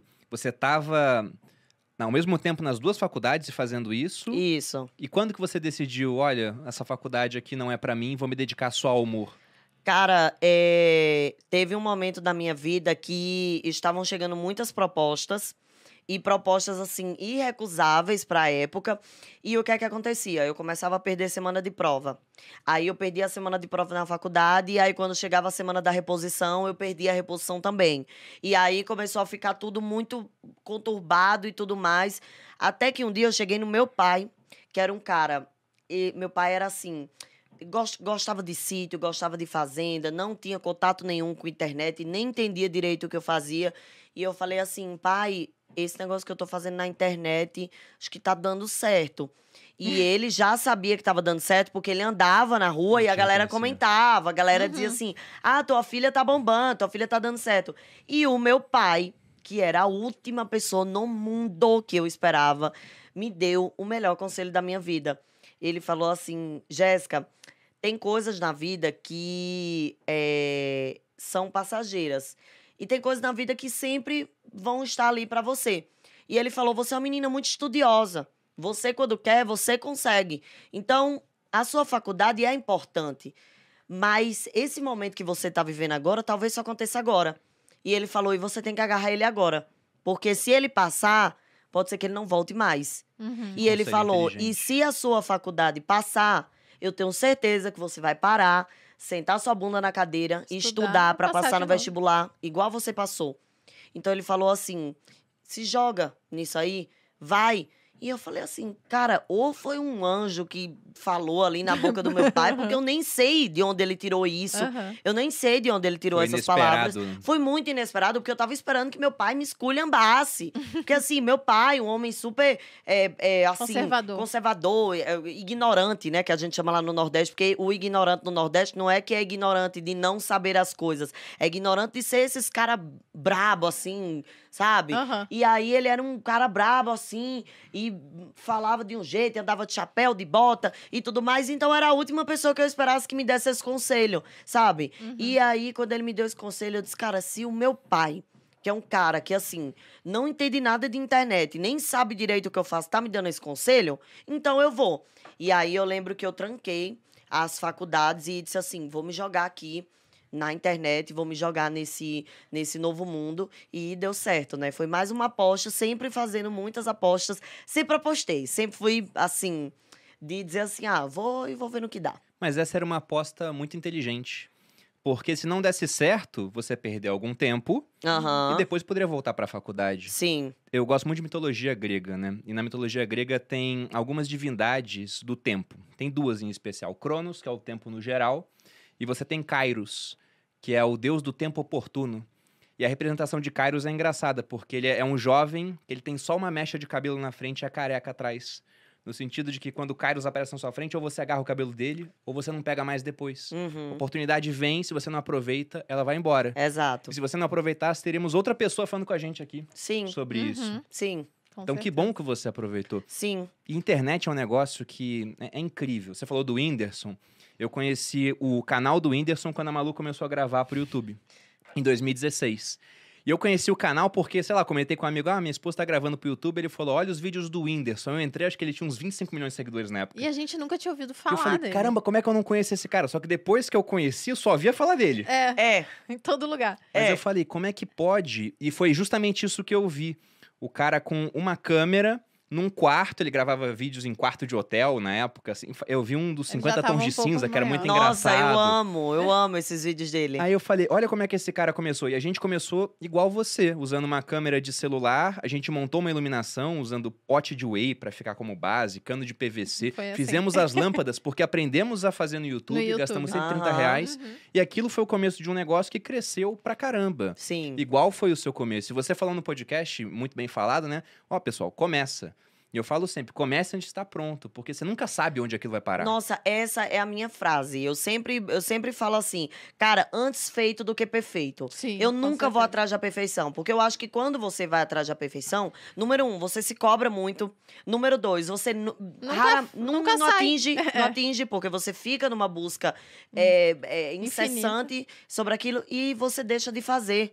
Você deixa de fazer. Então, por exemplo, se eu ficasse esperando o momento oportuno, a melhor câmera, a melhor iluminação, a melhor oportunidade, eu nunca teria feito e nunca teria começado. Então, assim, hoje, inclusive na minha vida hoje, eu falo assim, cara, eu vou, porque se eu não for, outra pessoa vai lá no meu lugar. Com certeza. Eu não espero, sabe? Eu acho que a gente vive num tempo muito de que as coisas passam rápido demais, as coisas fluem rápido demais. Então, se você fica esperando, você, o momento ali vai ficar pra trás. E falando agora sobre essa questão da GK. A farofa não começou como um negócio, Uhum. acabou virando um negócio, vai dar muito dinheiro com certeza. Mas como que você faz dinheiro hoje, utilizando as redes sociais? Instagram. O meu dinheiro hoje vem totalmente do Instagram. Publicidade. Publicidade. Tudo, to- todo o dinheiro, todo o dinheiro que eu investi na farofa, tudo foi através de publicidade. Porque, assim, as pessoas é, é, acham que a Netflix. hoje eu tenho Netflix, né? Que também eu tenho o meu trabalho de atriz. Mas o que eu ganho na Netflix é um valor legal, só que eu ganho por produção. Então não é um dinheiro que daria pra. Tipo, é, fazer os investimentos que eu faço, é, sustentar minha família, fazer tudo mais. É um dinheiro legal, só que eu ganho por produção. Eu não ganho, eu não, eu não, eu não tenho um contrato com a Netflix, eles não me pagam um salário. Então, assim, eles querem uma produção minha. Cada, cada filme, eles te pagam um valor, Exato, um eles- cachê. Eles me pagam aquele cachê. Então, hoje, é, para eu ter o dinheiro que tenho, o estilo de vida que eu tenho, e para ajudar a minha família e tudo mais, fazer tudo que eu faço, é tudo renda do Instagram, com publicidade, seja no feed, seja nos stories, seja live e tudo mais, apresentando, fazendo apresentação também. É tudo do Instagram. E como que você. Ah, eu vou perguntar os números. Ela falou que vai falar os números. Não. Quer perguntar agora? Eu ia ter uma pergunta sobre como que você começou a usar o Instagram da forma que você usa, se você aprendeu com alguém, se fez algum tipo de curso. Porque eu não sei se você criou isso, mas das pessoas que eu sigo, você foi a primeira a usar. Você entrava em live com mencionou você. Ah, E na primeira vez eu vi aquilo, eu falei, ué? Eu achei que era que tinha me mencionado, né? Eu entrei, acho que umas 5 mil pessoas entraram assim também. Só que depois que eu vi você fazendo, aí cada vez Aí mais um gente monte foi de fazendo. gente copiou, Foi né? você que começou? Não, eu não comecei isso. Eu vi alguém fazendo isso também, mencionou e disse assim, cara, que legal, né? Tipo, parece que a pessoa te mencionou na Aham. live. E aí isso atrai E você muito. usou Sim, no o cara quer ver, né? Aham. você quer ver, porque você diz assim, que é aqui que você usou? E aí o mencionou você. É muito legal, porque a pessoa é como se. Tipo assim, eu lembro que a sensação que eu tive quando eu assisti a essa, essa live que tinha esse mencionou você foi de, tipo, a pessoa tá me convidando Aham. pra assistir. E aí eu Sim. achei muito legal. Então atrai muito seguidor pra live. Então, não fui eu que criei, mas eu acho que é uma estratégia Mas maravilhosa. usou cedo, então, porque você viu, foi a Isso, primeira vez. Então você foi muito early adopter, digamos assim, dessa estratégia. Você foi aprendendo como? Usando e foi vendo os outros? Fui usando, a- eh, fui aprendendo usando, assim. Quebrei muita cara no começo, né? Fui muito roubada já, fui muito enganada. Muita gente vendeu coisa no meu nome. Você muita... quer falar o nome desse pessoal pra gente mandar Pra um... gente mandar uma... Tô brincando. pau. ah, não, tá tudo processado já. não, e, e aí eu, eu, eu, assim, quando eu comecei a ganhar dinheiro, eu também perdi muito dinheiro, porque eu era muito jovem, assim, e não tinha instrução nenhuma de ninguém, era muito perdida, assim, na vida. Aceitava umas Aceitava coisas que qualquer não era coisa, necessário. qualquer coisa. GK, talvez seja deselegante perguntar, mas qual a sua idade? Hoje, 29. 29? É, É, então você começou em 2016, você tinha uns 20.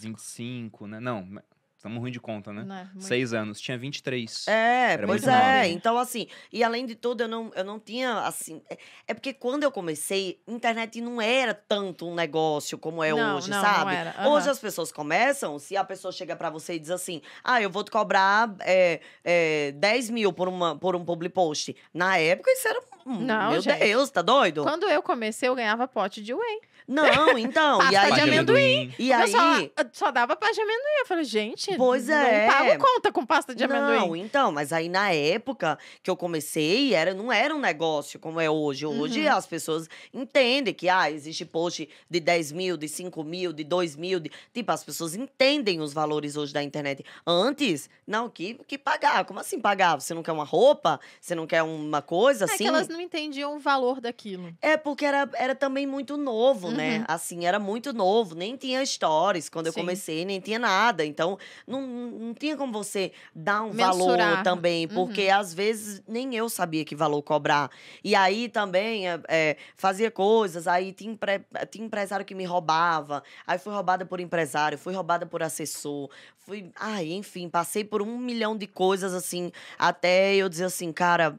É, eu tenho que parar e calma, o mundo não é assim como eu acho que é, o mundo não é bom, o mundo tá aí querendo aproveitar, se aproveitar também de você.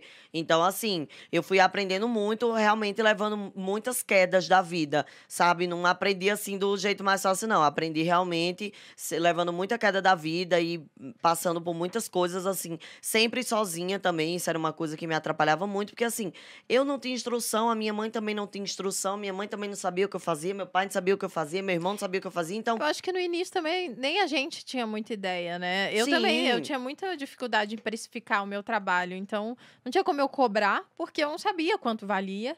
As pessoas também não sabiam quanto valia. Então, hoje em dia, eu tenho mais uma noção, eu conheço, eu tenho mais amigos. Então, de- demora, né, para você ter contatos de pessoas que fazem as mesmas coisas que você, para você também saber Então, precificar o seu né, trabalho. comparar. Exatamente. Sim. E hoje, o seu dinheiro é todo do Instagram, então você ganha bem lá. Ganho, ganho bem no Instagram. E depois da farofa, então, né? Agora vai Ah, triplicar agora- isso aí. Aí agora, graças a Deus, mas eu tiro todo o meu dinheiro do Instagram, as pessoas. Eu tenho muitos seguidores nas outras redes sociais, mas não fecho publicidade por lá. Hum, Uhum. Assim, às vezes fecho TikTok, assim, Twitter, A mas comunicação é melhor pelo Instagram. raramente, raramente. Não, eu acho que. Eu não sei o que é. Eu acho que também são redes sociais que as pessoas estão começando Com certeza. a se adaptar agora. Então, TikTok, as pessoas estão começando a entender agora. Twitter, não é a rede social que todo mundo usa, que todo do mundo ódio, né? entende. Então, assim. Bom pra vender arma no Twitter, o pessoal usa bastante lá. né? Não, então, então, assim, eu acho que é porque, como o Instagram é uma rede social que hoje em dia, eu acho que a Ela é- maioria é sabe o que é. As pessoas também entendem que lá é, é uma coisa de compra, de venda. Exato. Então, o você- público é mais maduro. É, é um público mais maduro também. Exato. Mas no TikTok, por exemplo, se for pensar em uma rede social para investir hoje, é, em tempo de tela, o TikTok já passou o YouTube. O Sim. que significa que o usuário médio assiste mais o TikTok, mesmo sendo vídeos curtos, né, de 1 a 3 minutos, do que o YouTube. Sendo que às vezes eu vou no YouTube, eu vou ver um vídeo que tem uma hora. Uhum. E mesmo assim, na média, as pessoas estão vendo mais o TikTok. Só que Sim. o Instagram ainda tem um público mais maduro em termos de idade, inclusive. No Uhum. TikTok, a média de público é, é gente mais nova, né? Eu, eu, é, eu tinha muito um tabu, assim, de redes sociais novas e tudo mais. E eu, eu perdi muito quando lançou os stories, porque eu disse assim, cara, Você eu acho- demorou pra ir? Demorei. Eu não demorei. Eu demorei. Eu, dei sorte. Na verdade, foi o Bruno. Sorte. O Bruno falou, Ainda tua sorte é larga Bruno sorte. Perini, minha querida. Larga- A sorte. Ah, a primeira vez que você pode dizer isso, real, amor. Porque todas as Primeira vezes... vez é. real em, em 12 anos de relacionamento? Não, eu tô falando aqui no Ah. podcast. A gente briga de vez em quando, tá, E, GK? né, temos aqui uma DR ao vivo. Não, mas é porque uma das coisas eu eu tava lá no Snapchat, fazia os stories lá do Snapchat. Como a gente chamava isso? Era É, Snapchat. os né? snaps. os É, snaps. os Fazia os snaps, é. snaps. A gente, eu fazia lá os snaps, era muito bom. Eu era pequena, mas pro meu tamanho eu tinha uma audiência boa. E aí eu lembro que o Bruno falou: ó, o Instagram liberou os stories. Daí eu, ah, não vou passar pra lá.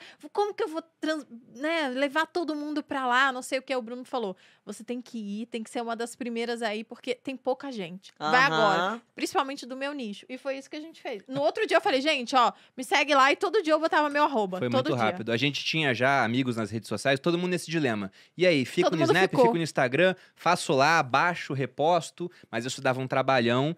E na minha cabeça foi o seguinte: o Instagram tinha uma base de usuários muito grande já. Sim.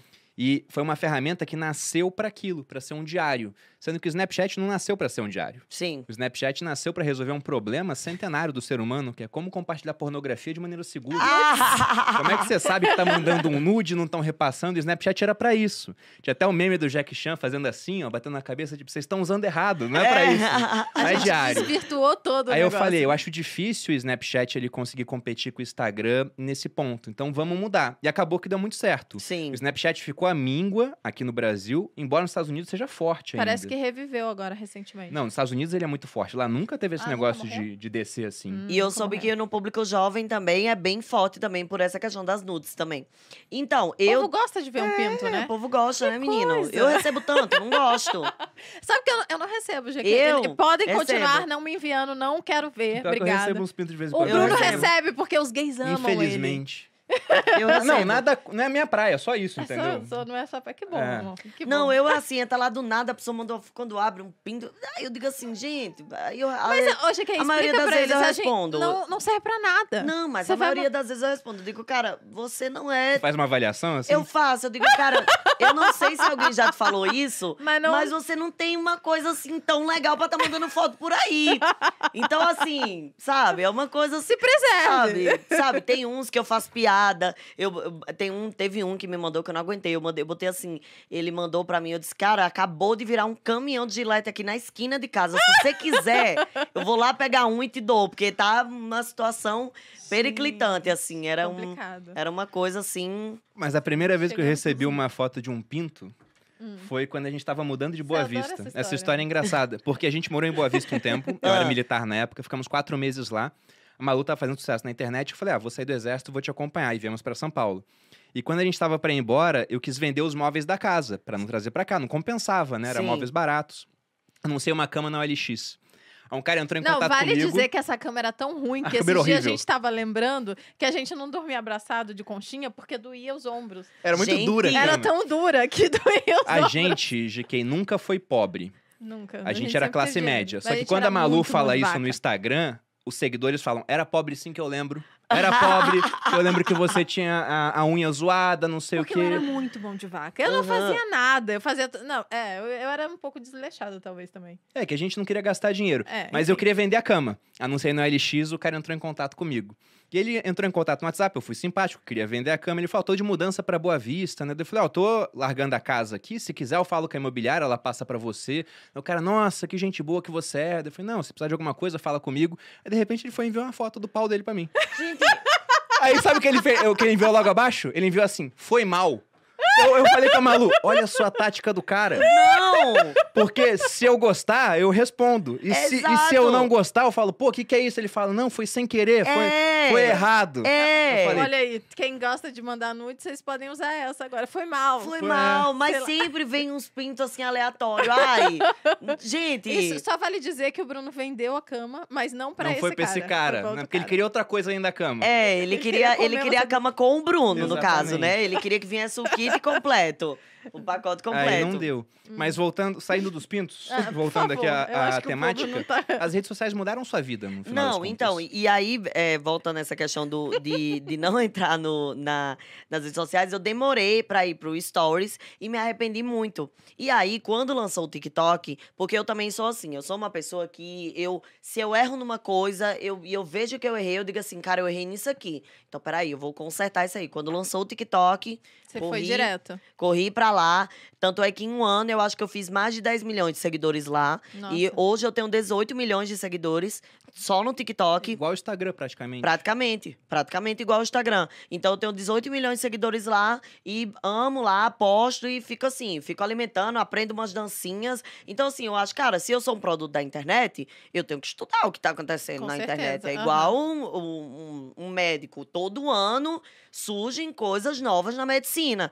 Então, ele vai estudando para ir se renovando, para ir sabendo. Então, se eu estou na internet, eu sou um produto da internet, eu também tenho que estudar o que chega todo ano na minha profissão, o que é de novo, quem está bombando, o que é que estão fazendo agora, qual o estilo de vídeo que as pessoas gostam, é mais rápido, é mais curto. Então, vamos lá, vamos fazer a dancinha que tá bombando? Vamos aprender as dancinhas. É. Então, eu sou muito, sabe, muito assim, Vai fico no- prestando muita atenção e vou indo também no que tá na onda. Não, é, é ótima essa questão, porque você citou medicina, né? E medicina é ultra complexa. Um abraço para todos os médicos que estão vendo a gente aqui. É uma profissão linda, inclusive. Só que a competição depois de formado é muito menor. Uhum. Para entrar na faculdade é terrível, né? Então, uma baita competição. Só que depois o número de médicos né, é menor. E para você competir com médico, tem que estar formado em medicina. Então Uhum. tem um filtro. Agora, a rede social, todo dia tá chegando gente nova. Sim. E todo mundo quer ser blogueiro, quer ser blogueira. Eu até brinco educador financeiro, se eu bato o carro numa árvore, cai uns 10. Porque tá brotando, pô. Toda vez que eu faço uma turma de curso, eu tô formando pessoas que serão meus concorrentes. Sim. Sim. E se eu for pegar os maiores nomes da internet do meu nicho de 10 anos, né, voltando 10 anos no tempo, esses nomes, com exceção do Gustavo Cerbasi, que veio aqui outro dia, que se manteve até hoje no topo, todos trocaram. Uhum. Porque é muita competição surgindo. Então, se a gente não se mantém atualizado, nós ficaremos para trás. É inevitável. E eu acho que também a internet é muito imprevisível, porque toda hora e todo momento pode surgir alguém que faça uma coisa nova e que essa pessoa vai tomar um espaço, eh, vai pegar aquele espaço Ganhar ali e, e pegar aquela atenção. E isso é bom e é ruim, porque assim gera uma concorrência meio que imprevisível. Uhum. Assim, você não sabe o que tá por vir. Você não sabe o que vem aí. Então, assim, você tem que estar sempre ligado e sempre também se mantendo atualizado. As pessoas dizem assim: ah, mas você é a GK, pra que você vai estar fazendo dancinha? Eu faço, ué, gente, porque é o, é, o, é o momento, a dancinha é o momento. E pra GK ser o momento, ela também tem que acompanhar as coisas de um momento. É o que eu falei. Assim como em todas as profissões, cada ano vai atualizando, cada ano vai se renovando, eu também gosto de ser uma pessoa que me renova, até para as pessoas também me verem de outra forma e me acompanharem de outra forma. Então, por exemplo, tem um certo tipo de conteúdo que eu faço que me bombou no TikTok, do nada, foi abrindo brinquedo para criança. Ah, eu ouvi dizer isso. Peguei um público infantil do nada, do nada. Um belo dia estava lá, pandemia. Tudo a ver com a farofa, né? Tudo a ver, gente. Tudo a ver. Belo dia lá, tava na pandemia, mexendo no TikTok, né? Que foi quando começou a bombar. Vi uma menina abrindo uma Barbie. E aí eu falei assim, cara, eu fiquei curiosa com essa, com essa Barbie aqui. E aí eu disse, não, minto, mentira. Vi um negócio de um brinquedo que raspava o brinquedo e você achava uma pedrinha dentro. E aí eu Aham. disse assim, ah, massa, vou comprar esse brinquedo aqui. Nada pra fazer, né? Quarentena, nada pra fazer.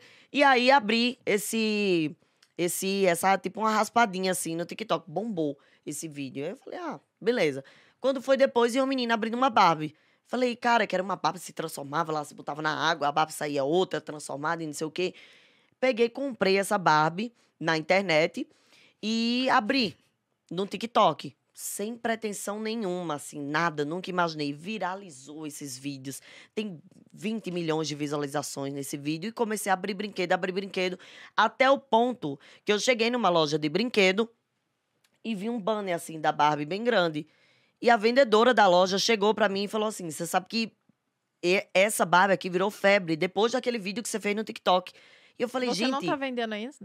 Não, e eu falei, não, porque é da eu- olha, eu até gaguejei. Você não está vendendo isso aí? Não, porque é da Matel, né? Como é que eu vou concorrer com a Matel? Vai fa- não, vai fazer uma propaganda. Especial Pois Barbie é, mas é porque parece que Como não. não tá anunciando pois é, ainda, nunca, gente? nunca me anunciaram, nunca me anunciaram Não, co- tá como errado isso aí. propaganda de brinquedo. A Barbie até me mandava umas Barbie lá, mas pagar que é bom nada.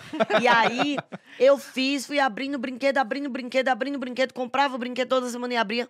Peguei um público infantil do nada, gente. Chegava nas lojas pra comprar os brinquedos das crianças, Criança tudo me agarrando. E eu digo, gente, Que loucura. é isso, no TikTok É virei tipo a. Xuxa. Então, olha que imprevisível. olha que Demais. imprevisível. Até pra gente, então, nem a gente sabe quando a gente vai dar um tiro que vai bombar. Que eu ia lá imaginar que abrir brinquedo ia dar certo pra mim? Nunca, gente. Eu não, sabe? Eu, Aham. e eu abro e toda vez que eu abro o brinquedo no TikTok, meus vídeos bombam. Amor, Pode já olhar. sei o que eu vou fazer no TikTok. É, Daquelas- não, Enquanto pode... tem o link da Vibrio, né? É, Eu sabia vai do ser TikTok, perfeito. é Não, shop. Eu vou abrir, Ah, mas pode ser uma. eu Vou falar É o brinquedo de pessoal do- adulto, então, que você vai abrir. É, é uma boa. Ó, Ó, é uma sacadas ao boa. vivo. Sacadas É ao uma vivo. boa, Mas é uma unboxing. Como? Ah, só não dá pra experimentar. Só não dá pra né? experimentar. Brincar na hora. Aí é um OnlyFans, aí é outra rede. É, aí é Outra outra rede, rede social outra que também tá rede. bombando, Mas é né? Quem sabe também a gente não vai pra lá. Mas eu acho a tua estratégia muito inteligente, porque se você ganha muito dinheiro pelo Instagram, o mais natural é que as pessoas deem só atenção ao Instagram, fiquem muito dependentes daquela rede, e quando alguma coisa acontece, e a gente teve ano passado aquele incidente onde o Instagram ficou fora do ar, o Facebook também, o WhatsApp também, aquela pessoa, ela fica na mão daquela rede. Sim. Eu sempre gosto de falar pra gente não construir o nosso império na casa dos outros. Aí o pessoal Isso. fala, ah, você então é dono das outras redes sociais? Não, mas entenda o seguinte: se eu tenho um Instagram forte, um YouTube forte, um TikTok forte, se alguma coisa acontece com o Instagram, eu tenho como as pessoas me acharem em outras redes. Exato. Então, ter essa diversificação de redes que você tem, GK, é muito bom. E eu acho até que o teu TikTok uma hora vai virar maior do que o Instagram, porque tá acontecendo essa migração de uma rede pra outra, né?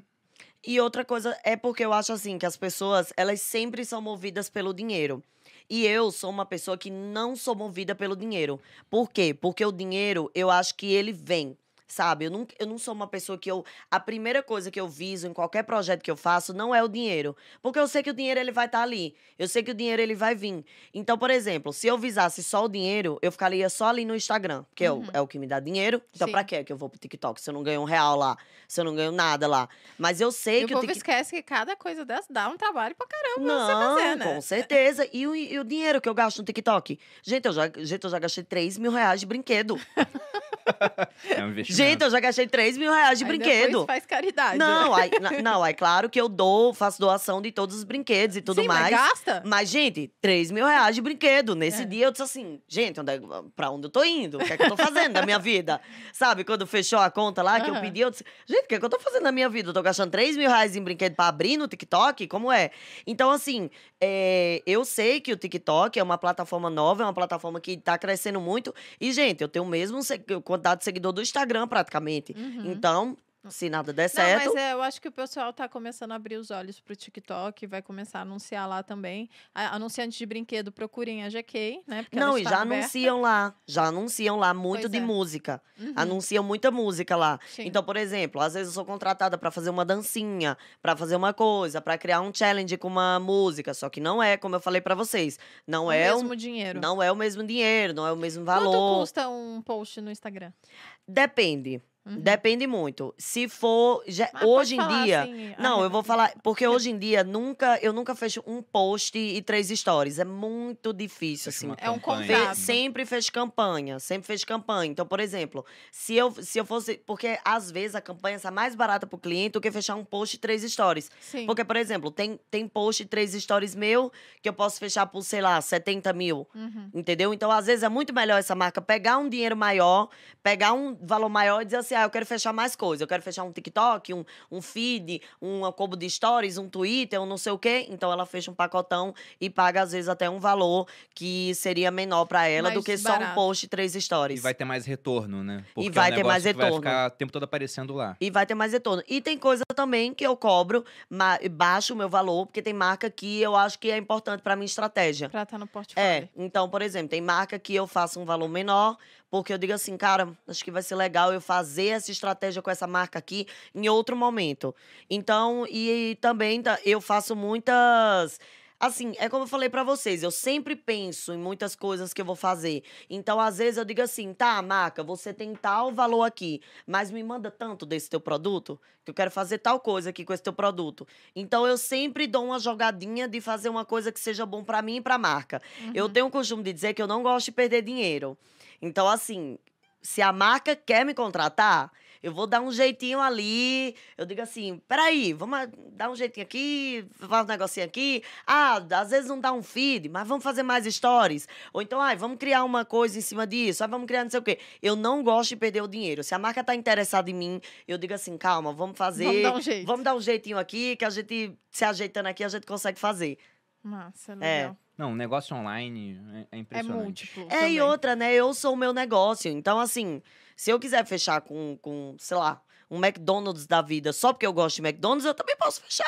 E também Essa- posso cobrar, sei lá, ah, me dá 5 mil aí, McDonald's. Sabe? Então, pra assim. McDonald's pra sempre. É, me dá 5 mil em um ano de McDonald's, dando um exemplo, assim. Então, por exemplo, eu baixei muito o meu valor, só que eu peguei uma coisa que talvez eu vá usar ali com meus amigos. Você faria até de graça, às vezes. Exato. Então, assim, eu também tenho essa noção. E outra, eu às vezes eu também conquisto o cliente. Uhum. Eu faço ali uma publicidadezinha, faço um negocinho ali de graça, Pra te chama se vem. atenção. O cara vê o retorno e depois te Vê o contratar. retorno e quando vê no outro dia, chega lá a campanha. Então, assim, eu sou muito jogadora, assim. Eu não sou esse tipo de pessoa que é, que é assim, tem gente que é duro, né? Duro, assim, no sentido que, ah, eu não faço isso, eu não faço aquilo. Eu não, eu digo assim, ah, então a- essa marca quer ver?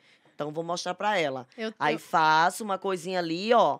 Ah, não sei o quê. A marca fica. Ah, que é que eu anuncio aconteceu? poucas marcas no meu, no meu Instagram, até porque eu tenho duas marcas e tenho mais um programa, então eu acho que eu já tenho bastante coisa. Sim. E aí eu poupo as minhas balas pra poder já fazer as propagandas corretas das minhas marcas próprias, que eu ganho mais Lógico. com isso. E, mas eu tenho algumas parcerias, anuncio algumas coisas e tal. E uma das parcerias que eu tenho é com a Pura Vida, a marca de, de, de suplemento, né, que eu falo de vida saudável e tal. E eu anunciei eles de graça por mais de dois anos. Foi bastante tempo. Muito tempo. Eu e eles não pagavam ninguém. Eu falava, um dia eles vão me pagar, um dia eles vão me pagar. Hoje em dia eles me pagam. E eu sigo anunciando. Olha, ganharam um bom, uma- um bom advertise aqui no, nos sócios. E não estava programado. Não, não tava. Mas o que eu fico impressionado com rede social é, é o leque de possibilidades. Sim. Porque, por exemplo, você começou a monetizar com publi, mas agora vai criar suas próprias marcas, criou uma festa, né, que era o seu aniversário. e Os tudo, filmes. Os filmes, vamos falar disso ainda, e tudo com base em rede social. Sim. Tendo muito público, você tem muita possibilidade. Então, se eu pudesse deixar um recado aqui para a audiência, até essa parte do podcast, e acho que para quem já vê aqui os sócios há mais tempo, já ficou muito claro, é aprendam a usar rede social, porque é uma grande ferramenta para você tirar um negócio do zero até patamares onde você tem faturamento de grande empresa com uma equipe muito enxuta no final das contas. E a melhor parte é aquilo que seu pai falou, Jiqui. Se der certo, você pode mudar de vida, mas se der errado, o restante está te esperando em outro canto. Exato. Então isso é muito bom. E para quem quiser aprender mais sobre rede social, a gente tem uma plataforma aqui no Grupo Primo chamada Stage, que é uma plataforma que ela te ensina a utilizar diferentes competências, como por exemplo, social media, parte de tráfego, parte de criação de conteúdo, tem aula da Malu lá de stories, de gatilhos mentais, parte de lançamento de infoprodutos. E para quem está mais interessado em social media, que é essa parte de fato de uso de rede, a gente criou um treinamento, vai ter aula minha, do Joel, do Thiago, de várias pessoas que está aberto nessa semana. Então, para quem quiser mais informações, o link vai estar aqui na descrição do episódio. Agora sobre Netflix. Hum. Como é que surgiu o convite para você estrear num filme? E você esperava por isso algum dia? Você já tinha sonhado que, nossa, um dia eu vou virar também atriz? Era o maior. é, na verdade, assim, eu queria ser atriz, sempre quis, mas assim, era o meu grande sonho da minha vida inteira estar na Netflix. Era o Uhum. meu sonho, assim, porque eu, eu até falei nos stories essa semana que eu tenho uma curiosidade muito grande. Eu não consigo dormir se eu não assistir Netflix.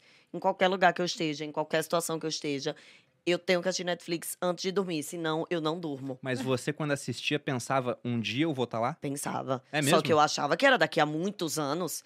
Eu, eu, Mas eu só dizia- de você ter certeza Não, que, de mas eu- achar que era muitos anos é muito doido. Não, mas eu. eu e o Bruno, a gente não conseguia imaginar a realidade que a gente tem hoje. É- Não, é, tão Netflix, bizarro que a eu, gente não eu, eu dizia. Eu dizia, um dia eu vou aparecer, vai estar minha cara ali naquele cartaz ali, bem grande.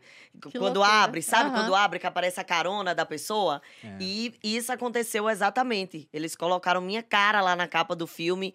E eu, cara, eu, eu ficava Qual entrando. do filme? Carnaval. Carnaval. Carnaval. Eu ficava Esse é o que já foi lançado, né? É o que já foi. É, lançado, mas aí eu, eu vou lançar agora. Eu já gravei uma série que vai sair esse ano, que o nome da série é Nada Suspeitos, que a galera vai ver uma GK totalmente diferente. Acho que a galera vai dizer assim, caramba, Não é comédia? é comédia, só que é outro tipo de comédia. Tá. É comédia misturada com assassinato. Ah, que então legal. é outra coisa assim. E tem a minha grande aposta desse ano, que é o filme que eu, meu primeiro filme como protagonista, que é um Natal cheio de graça, que eu gravei com a Vera Ah, já Fischer. Já gravei com a Vera E Fischer. vai com sair no Natal ou vai sair antes? Vai sair no Natal. Ah, É, tá. um pouquinho antes do Natal. E detalhe, qual era o meu maior sonho dentro da Netflix? gravar um filme de Natal. Ah, que legal. Eu adoro eu, filme sou- de Natal. eu amo filme, de de Natal Natal. é muito legal, não, gente. então, não, imagina, Eu acho eu todos gravo tão iguais, gente. Não, por Isso, é tudo final É sempre É. assim, ninguém acredita no Papai Noel e no final aparece uma coisa meio assim, Mas Papai é Noel. muito Mas legal, aí sempre é tem magia, magia. amor. Não, é fofo. é gente, você já viu a Netflix realidade. em época de Natal? É a É coisa mais linda do mundo. Você abre e tem lá um monte de coisinha de Natal, um monte de negocinho. Então eu dizia assim, cara, eu quero muito gravar um filme de Natal pra Netflix. E chegou o meu E primeiro filme como protagonista. O meu primeiro. Eu sou a protagonista do filme. Tanto é que eu recebi assim, de, ih, é o protagonista, então vamos lá. e como é que surgiu o Netflix? Você me perguntou. Foi através da minissérie dos Rony, né? Que eu fiz no Multishow junto com o Whindersson, o Tiro Lipa. Ah, É, é, o Carlinhos também participou. E é, Falcão, enfim, grande galera. elenco. E aí, é, olha que louco que é a vida. Quem me contou isso foi o dono da produtora do filme Carnaval, é, o Camisa Listrada. Ele falou que já tinham feito vários testes para essa personagem, Uhum, que era a Michelle, que é a minha personagem no filme. E ele disse que Não batia. não batia, não batia, não batia. Ele disse que chegou um dia de madrugada em casa e falou assim: Cara, eu vou achar a Michelle hoje. E aí ele colocou humor no YouTube. Colocou só assim, humor no YouTube. E começou a aparecer um monte de vídeo do Multishow, do Multishow, é, ai, vídeo de humor, do Whindersson, não sei o quê, um monte de, de coisa. E aí ele disse que no aleatório, tava no aleatório do YouTube, começou um vídeo no YouTube que eu entrava. Era eu, é, o começo era Falando, eu aham. entrando. E aí ele disse que me viu assim, fez, quem é essa menina? Essa menina é a Michelle. Ele disse que falou assim na hora. E aí eh, eh, viram que eh, eu era GQ, já tinha seguidor, não sei o quê, e aí eles mandaram um teste pra mim, pra eu fazer, né? E eu falei assim, cara, não vou passar, né? né? E eu já, eu já tinha feito o Wolf Maia e não sei o quê, mas eu não tinha essa segurança assim. E aí ele disse que quando eles viram assim meu teste, eles falaram, cara, essa daqui é a Michelle, e tá pronta, a personagem é ela. E aí eu gravei o primeiro filme, que, Que foi legal. Carnaval, pra Netflix, uma produção da Netflix, e aí depois vieram muitos outros convites e tudo mais. Participei do filme da Cléo Pires, participei do filme do Tiro Lipa, é, é, e gravei, fiz essas duas grandes produções ano passado. Quero fazer produção também esse ano. Então, assim, a Netflix é a minha grande paixão, assim. Então, eu troco tudo por eles. Eu falo mesmo, assim, eu digo, gente, foi uma coisa assim do nada. E foi muito, assim, incrível porque eu vivo o outro lado, né? As pessoas, elas não imaginam como é uma produção de um filme, como Não. é gravar uma série. Não tem glamour nenhum. Lá eu não sou a GK. Lá não importa quantos seguidores você tem. Você é um ator, você tá fazendo parte de uma máquina que ali to- toda pessoa tem a mesma importância. Toda pessoa, assim, não existe diferença nenhuma. Ninguém, ninguém é maior que ninguém, ninguém é menor que ninguém. Todo mundo tem que trabalhar junto para aquela máquina funcionar. Então, foi- eu aprendi muitas coisas no cinema, né? Eu vi também que o cinema brasileiro também a gente tem que apoiar mais, assim. Eu tô vendo as portas se abrindo para o cinema brasileiro, principalmente agora depois da Netflix. Então, eu fico muito feliz, assim, porque, cara, tá vindo muita coisa legal do Brasil e vem muita coisa legal esse ano. Eu acho que esse filme que eu gravei de Natal vai ser, assim, ah, que legal. Já uma virada, vai ser uma virada, porque ficou muito bom. E, gente, pelo amor de Deus, né, Vera? Tem a Vera Fischer, eu contratei com a Vera Fischer. Eu nem acreditava, assim, quando a Vera entrava no set, parecia assim, sabe? Uma coisa, era Imagina, uma deve coisa. ser uma assim. loucura. Não, Todas as novelas que a gente viu. Cara, Vera Fischer. Quando ela entrava assim no set, eu dizia, caramba, é Vera Fischer, mãe, não acredito que ela tá aqui, sabe? E ela, assim, é maravilhosa, incrível. Me ajudou muito, assim, foi super parceira nas cenas que a gente gravou. Então, assim, é, é, foram sonhos, assim, que realmente vieram bem antes do que eu imaginava. E as- outra coisa que as pessoas perguntam sobre a Netflix é que o povo diz assim, ah, agora você é atriz, ah, agora você é atriz, não precisa dessa coisa de internet. Como se desse muito mais dinheiro. O pessoal do não tem noção internet. dos números da internet. Não, É. mas eu acho que é porque as pessoas acham que as pessoas querem muito isso. é, é, ainda as pessoas querem usar a internet como via para alguma coisa. E eu digo, gente, existem duas coisas na minha vida. Número um, eu sou apaixonada por internet. Eu amo internet. Amo. Amo assim de qual é o meu lazer na viagem? Minha psicóloga fala assim: quando tiver em viagem, poste menos. Quer que eu faça em viagem? Posta mais. Mas Poste três vezes também- mais. A gente também é assim, o pessoal vai aproveitar, mas a gente aproveita dividindo. Mas eu a amo gente gosta fazer isso. as histórias, Pois de é, brincar. eu amo. Eu, eu fico já pensando no meu seguidor. Eu digo, cara, se meu seguidor vir isso aqui, eu vou amar. e quando tem coisa que eu não posso mostrar? Ave Maria, é mesmo que isso é uma dor no meu coração. Diga assim, não. Eu levo vários, ninguém sabe disso, mas assim, eu, eu recebo, quer dizer, todo mundo sabe que eu posto nos meus stories. É que eu digo assim, ninguém sabe, porque eu acho que quando eu posto Só stories, 20 milhões só- só, só ali. 20 milhões de pessoas vêm. E É, aí, você tem ainda essa sensação de que são os Muito. amigos, mas eu também tenho. Muito, é porque eu acho que na É minha cabeça, meus seguidores é meu grupo de amigos que eu tô ali. E aí eu levo muito carão da Netflix, muito carão, mas vocês não têm noção de quanto é muito. É porque eu, reve- eu vou revelando as coisas. Pra vocês terem noção, teve um ponto que mandaram um e-mail que eu não poderia falar o nome da Cindy nada, o nome da minha personagem nada, e eu já tinha contado tudo, e eu já tinha feito tudo. e eu disse, gente, e, E e e não, e meu empresário, ele fica louco comigo, é o Douglas. Ele falou assim, GK, a Netflix tá num ponto com você que ela vai ter que te multar. Porque de, de multar de dinheiro você vai ter da, que da Non Stop. da non-stop. O Douglas da non-stop. Ele falou: você vai ter que pagar pra Netflix, porque eles não têm mais o que fazer, você conta tudo. Aí eu digo, velho, eu não sei, é que eu.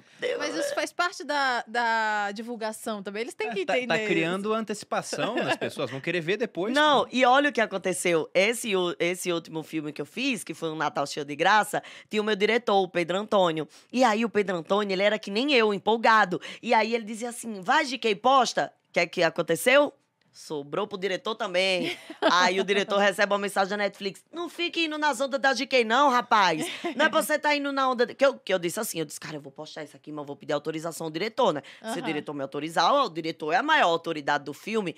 O diretor vai, posta mesmo, mete, mete bala nisso aí, posta não sei o quê. Postei no outro dia, levou carão eu e o E diretor. o diretor. Aí a Netflix manda esse recado pro diretor: não vá na onda da GK, não. Ah. Não é assim a estratégia de marketing. Que claro que eu sei que a Netflix tem toda uma estratégia, de estratégia. marketing. E eu sou o quê? Inimiga da Netflix, né? Porque eu estrago a estratégia de marketing deles. Mas é porque eu tenho é- é essa coisa muito ligada com o meu seguidor. Então, pra mim é muito difícil fazer uma coisa em segredo dele, sabe? Segredo absoluto, assim. E aí as pessoas dizem assim: ah, você não precisa disso. E eu falo, gente, se foi a internet que me trouxe até aqui, eu não posso ser ingrata com a internet. Uhum. Não, e até pegando a maneira como você foi parar na Netflix. Foi uma Exato. pesquisa no YouTube. Exato. E novamente a gente chega no ponto, porque eu gosto muito do YouTube, tanto para consumir conteúdo, quanto como uma rede para produzir conteúdo. Porque pensando em quem tá começando, por exemplo, vamos supor que ele fosse procurar humor no Instagram. Primeiro que não é buscável, mas como você é muito grande, talvez você até aparecesse. Agora, no YouTube, às vezes você vai ver um vídeo, sei lá, de uma pessoa muito grande de um certo nicho, e ele sugere outros vídeos, você pode estar no meio. Exato. Então é uma rede que é muito boa para ser descoberta, porque o mecanismo está lá para você. Não, e procurando, venhamos né? e convenhamos, gente. Não vamos ser hipócritas. Se eu fosse a Jéssica Caiane que tivesse lá em João Pessoa, eu não ia ter nem como pagar um curso de teatro para começar a história. Então, assim, não ia ter como me achar, porque eu não ia estar em nenhuma escola. E como é que a Netflix ia me achar uma menina normal no meio de todo mundo? Então, assim, também eu sei o peso que a GK tem nas coisas. Eu Uhum. sei o peso que você ela tem. aumenta a audiência de um filme hoje. Lógico. Então, assim, se foi a internet que me deu, por que eu vou ser ingrata com a pessoa que me deu isso? Claro que não. Eu, eu, eu, eu quero é cada vez mais estar mais na internet e mais fazendo minhas coisas. E outra, o que eu sempre falo pro povo, eu digo, gente. Parem de subes- subestimar a internet. A gente tá vivendo a ponta do iceberg da internet. Uhum. Porque as pessoas dizem assim, ai, GK, quando isso aí passar? Eu digo, amor, relaxa, que a gente tá começando, a internet tá começando a vir agora. Eu acredito muito na dominação mundial, muito gigantesca das redes sociais, assim, em um ponto que vai estar tudo conectado, sabe? Então, assim, não adianta a gente fugir, a gente tá fugindo de um, de um tsunami que tá vindo aí, Com sabe? A certeza. gente tá na cara, é a internet, o momento é a internet, a internet é muito grande e ainda tem muito a proporcionar para as pessoas. Então, eu vou fugir disso? Eu vou fugir do que mais está rentabilizando, do que mais está dando retorno e ainda mais do que eu mais amo na vida? Claro que não, amor. Eu quero É. estar dentro.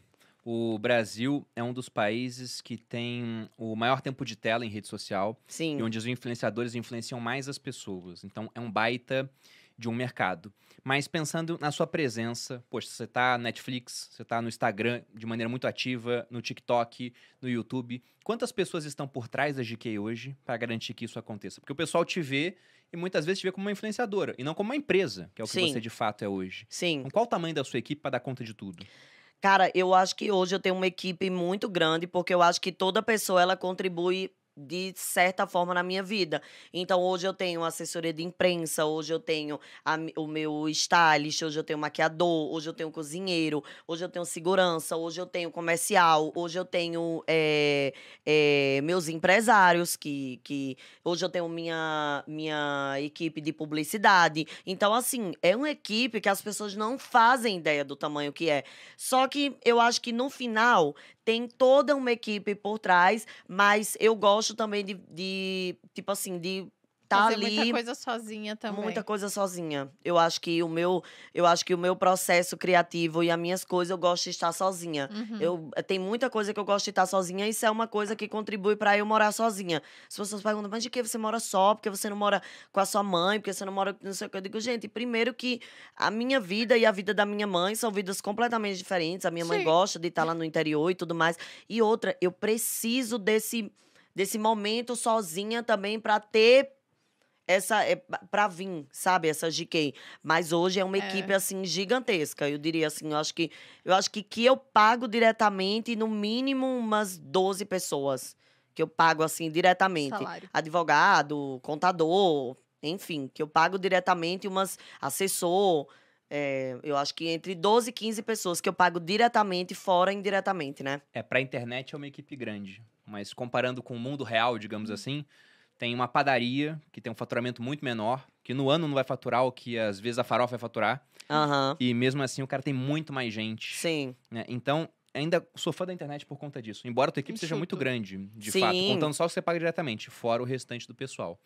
E pra chegar no final aqui, já que uma última pergunta, e quais os próximos passos? Onde você se imagina daqui a alguns anos? Então, eu eu eu tenho eu tenho muitos próximos passos esse ano, né? Eu vou fazer um projeto esse ano em acho que abril, que eu acho que vai ser muito interessante para minha carreira, que era uma coisa que eu acho que ninguém imagina que eu vou fazer isso, então aguardem, gente, porque vem aí.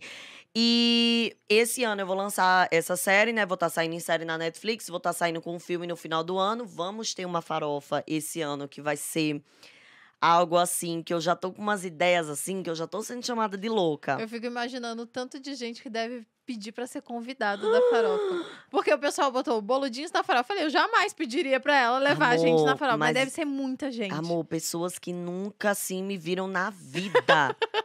e, e pior, as pessoas não pedem pra mim, as pessoas pedem pros meus amigos. Aham. Aí meus amigos dizem assim, GK, o que, mais, o que mais dá raiva é que é um inferno ser teu amigo na época da farofa. Porque fica todo mundo mandando mensagem pra mim e eu não sou nem a GK. Então, Uhum. assim, eu acho que as pessoas não querem vir pedir diretamente pra mim. É E aí fica, né? fica ali, ai, não sei o quê, se você me levasse na farofa. Então, quando as pessoas. Esse ano o projeto da farofa, ele vai ser tão gigantesco que eu já tô sendo chamada de louca. E eu amo quando me chamam de louca, porque quando me chamam de louca é que eu sei que vem algo muito bom pela frente. Mas isso tá errado, né? Porque o pobre pode ser louco, o rico é só excêntrico. Sei. Ah, No máximo, então, né? entendeu? Então. Então é e aí, quando, quando, quando a pessoa diz assim, de que você tá ficando doida? Aí eu já digo assim, ah, então isso é uma, bo- uma boa ideia. Que eu amo quando as pessoas me acham. Foi igual a farofa do ano passado. Você tá ficando doida, menina? Você tá ficando louco? Pessoal encontrava minha mãe na feira e falava assim: aquela sua menina é doidinha, né? Gastou o dinheiro dela todinho numa festa. E a mãe dizia, pois não é, menina, é doidinha aquela menina. E aí, é, aí, eh, deixa eu ver, filme, série, vai ter esse projeto também, que é de televisão, Farofa da GK. E, claro, né, meus projetos de inter... Ah, vai, vai vir essa marca também que eu vou lançar a minha. Nossa, eu tô com muita coisa esse ano, será que eu vou dar conta? E, e aí vem essa marca que eu vou É lançar. uma marca de roupa? É uma marca de alguma coisa Ah, aí. ainda não pode que vem falar. aí. Tá, Mas tá. é uma marca que vai ser minha mesmo Uhum. esse ano. E fora colaborações também que eu vou fazer com outras marcas que estão chegando aí. É, fechei com a Beats agora, né? Sou embaixadora. Então, assim, ai, gente, foi um, um ano assim que, graças a. Deus, tô começando com o pé direito. E tem muitos projetos pessoais e coisas assim que eu quero fazer pra internet que eu quero dar início também. Porque eu acho assim que o, pró, o, meu, o meu próximo passo também é usar esse poder que eu tenho pra também trazer pessoas em evidência. Então, eu gosto muito de dar oportunidades e tudo mais. Então, quem sabe futuramente eu não viro, sei lá, uma empresária, de, mas assim, futuramente, não agora. Agora. Quando você cansar um pouquinho. É, aí agora eu quero. Agora você tá surfando a onda. É, agora eu tô surfando a ondinha assim, tô bem aproveitando e gostando. Mas eu quero. Eu, sabe, eu me inspiro muito na, na carreira do Whindersson. Eu acho que o Whindersson, ele gosta muito de fazer coisas novas e coisas diferentes. Então Como as levar a porrada do popó. Como levar- Cara, mas isso é. Isso não, é... foi maravilhoso. Não. Não, Isso é a gente tá falando, brilhante. mas Foi. foi maravilhoso. Isso é brilhante. Foi sabe? sensacional. Foi. Sabe, como é que você imagina que um cara que é Eu sou fã humorista, que tem tá? 50 Vamos milhões de claro. seguidores e diz assim, cara, agora eu vou lutar. Entendeu? Sensacional. Então eu quero, eu gosto disso no Um Whindersson. campeão de boxe. Com um né? campeão de Papão com pesadíssimo, o- o- assim. pelo quarto ano, o campeão mundial de boxe, que é o Popó, respeitadíssimo. Então, tipo assim, eu acho isso legal e eu quero fazer isso também. Eu quero que a galera. GK e Popó. Vai ter? Não, gente, que eu não. Essa daí eu, Vai eu falei. o rosto, não, eu não, falei né? pro Whindersson. Eu falei, ó, esse babado aí, amor, não é comigo. Eu prefiro ficar fazendo a farofa da GK mesmo e tudo mais. Mas eu, acho assim, que, eu acho que é mais interessante, como eu falei no começo do podcast, né? Pois é, eu acho que é mais interessante que levar porrada. Mas eu quero também fazer coisas como as que me desafiem, sabe? Então, Uhum. assim, é, por exemplo, como a galera viu, a GK atriz, a GK que ela é empreendedora, a GK que ela pode fazer outros tipos de coisa. Eu gosto muito disso, de ser múltipla, sabe? De, de Uhum. fazer coisas que as pessoas digam assim, cara, não é só uma menina da internet que tá ali fazendo vídeo, não. Eu gosto mesmo de encarar. Então, talvez vocês estejam falando isso comigo hoje, e ano que vem eu volto aqui e eu tenho feito Mude uma tudo. coisa tão maluca que você diga assim, rapaz, de que bem que você disse, hein, que você gostava de se jogar. Tá certo. Então eu gosto de me jogar. E tem o meu plano, né, também, que é, eu, eu, tenho, eu tenho essa realização pra fazer, que é gravar uma novela na Globo.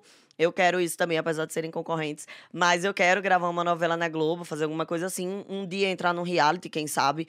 Então, Ah, assim. GK no BBB ano que vem. É, Entendi. o terror do Boninho. Não, ano que vem não. Ano que vem não, Boninho, ainda não. Acho que daqui a uns aninhos aí. Mas eu quero ter a experiência de um real. Eu quero ter várias experiências, sabe? Eu quero usar o que eu tenho e, e dizer assim, cara, fiz de tudo. Pra chegar assim, numa idade que eu vou parar e vou dizer assim, cara, eu fiz isso, eu fiz aquilo, eu tava ali, eu tava cá, eu errei, eu acertei. Também quero. Também eu acho que eu quero me dar o- a oportunidade de errar, porque errando a gente aprende muita coisa, sabe? Então, eu tô aí pra jogo esse ano. Gente, me chamou, eu tô aí. Arrasou. Poxa, que bacana. Que e massa. agradecemos, inclusive, a presença aqui, GK. Muito Ah, eu obrigada. fiquei por falando ter com Eu a que. Pamela, agradeço o convite. Que é assessora da GK durante um tempão, tua agenda é muito cheia, lotada, e é um prazer ter você aqui.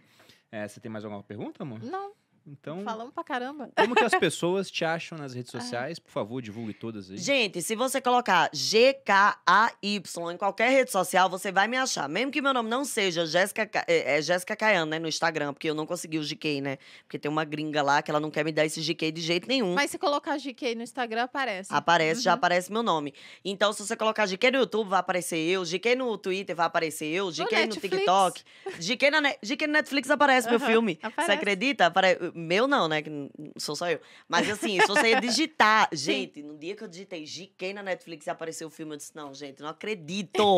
Foi assim, uma emoção pra mim. Porque as pessoas não têm ideia do que é a Netflix pra mim. É um big deal muito grande, assim.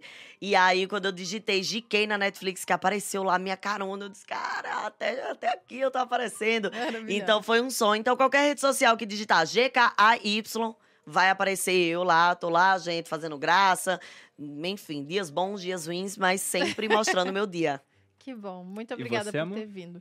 Vocês podem me encontrar no arroba Maluperini, no Instagram, no, no TikTok também, mas eu não sei como é o arroba de lá. Mas Malu Perini vocês vão achar lá. Acho que é Perini Malu. Ou também aqui no canal dos sócios, toda quinta-feira, meio-dia ao vivo, ou algum outro horário alternativo quando a gente não consegue a agenda do convidado no momento. E também às terças a gente tá soltando alguns vídeos às vezes. É, a gente pretende publicar mais de um nessa semana. Que vocês gostam muito, pediram. Nessa semana não, ao longo do ano, né? É. Mais de um por semana, Nem que vocês gostam muito, consegue. então estamos na batalha aí. E vocês me encontram no Instagram em Bruno underline Perini, no YouTube no canal Você Mais Rico, vídeos todas as segundas e quartas, aqui no podcast Os Sócios, quase sempre às quintas, né? E às vezes às terças-feiras também. Mas é isso, GK, novamente, muito obrigado. Foi um prazer ter você aqui. Espero que seja a primeira de De muitas muitas. vezes. Eu que agradeço, gente. Pode me chamar aí. E, ó, já lancei o desafio, né? Pra vocês me chamarem ano que vem pra ah, gente sim. fazer uma retrospectiva Pra aí. ver o que que rolou. Pra ver o que que rolou. Boa. Perfeito. Será que eu vou perfeito. estar falida depois da farofa desse ano? Eu Quem duvido, sabe? viu? Não, eu acho que, eu acho Acho que muito pelo contrário, inclusive. vai estar Muito pelo contrário. mais rica. Ai, se Deus quiser.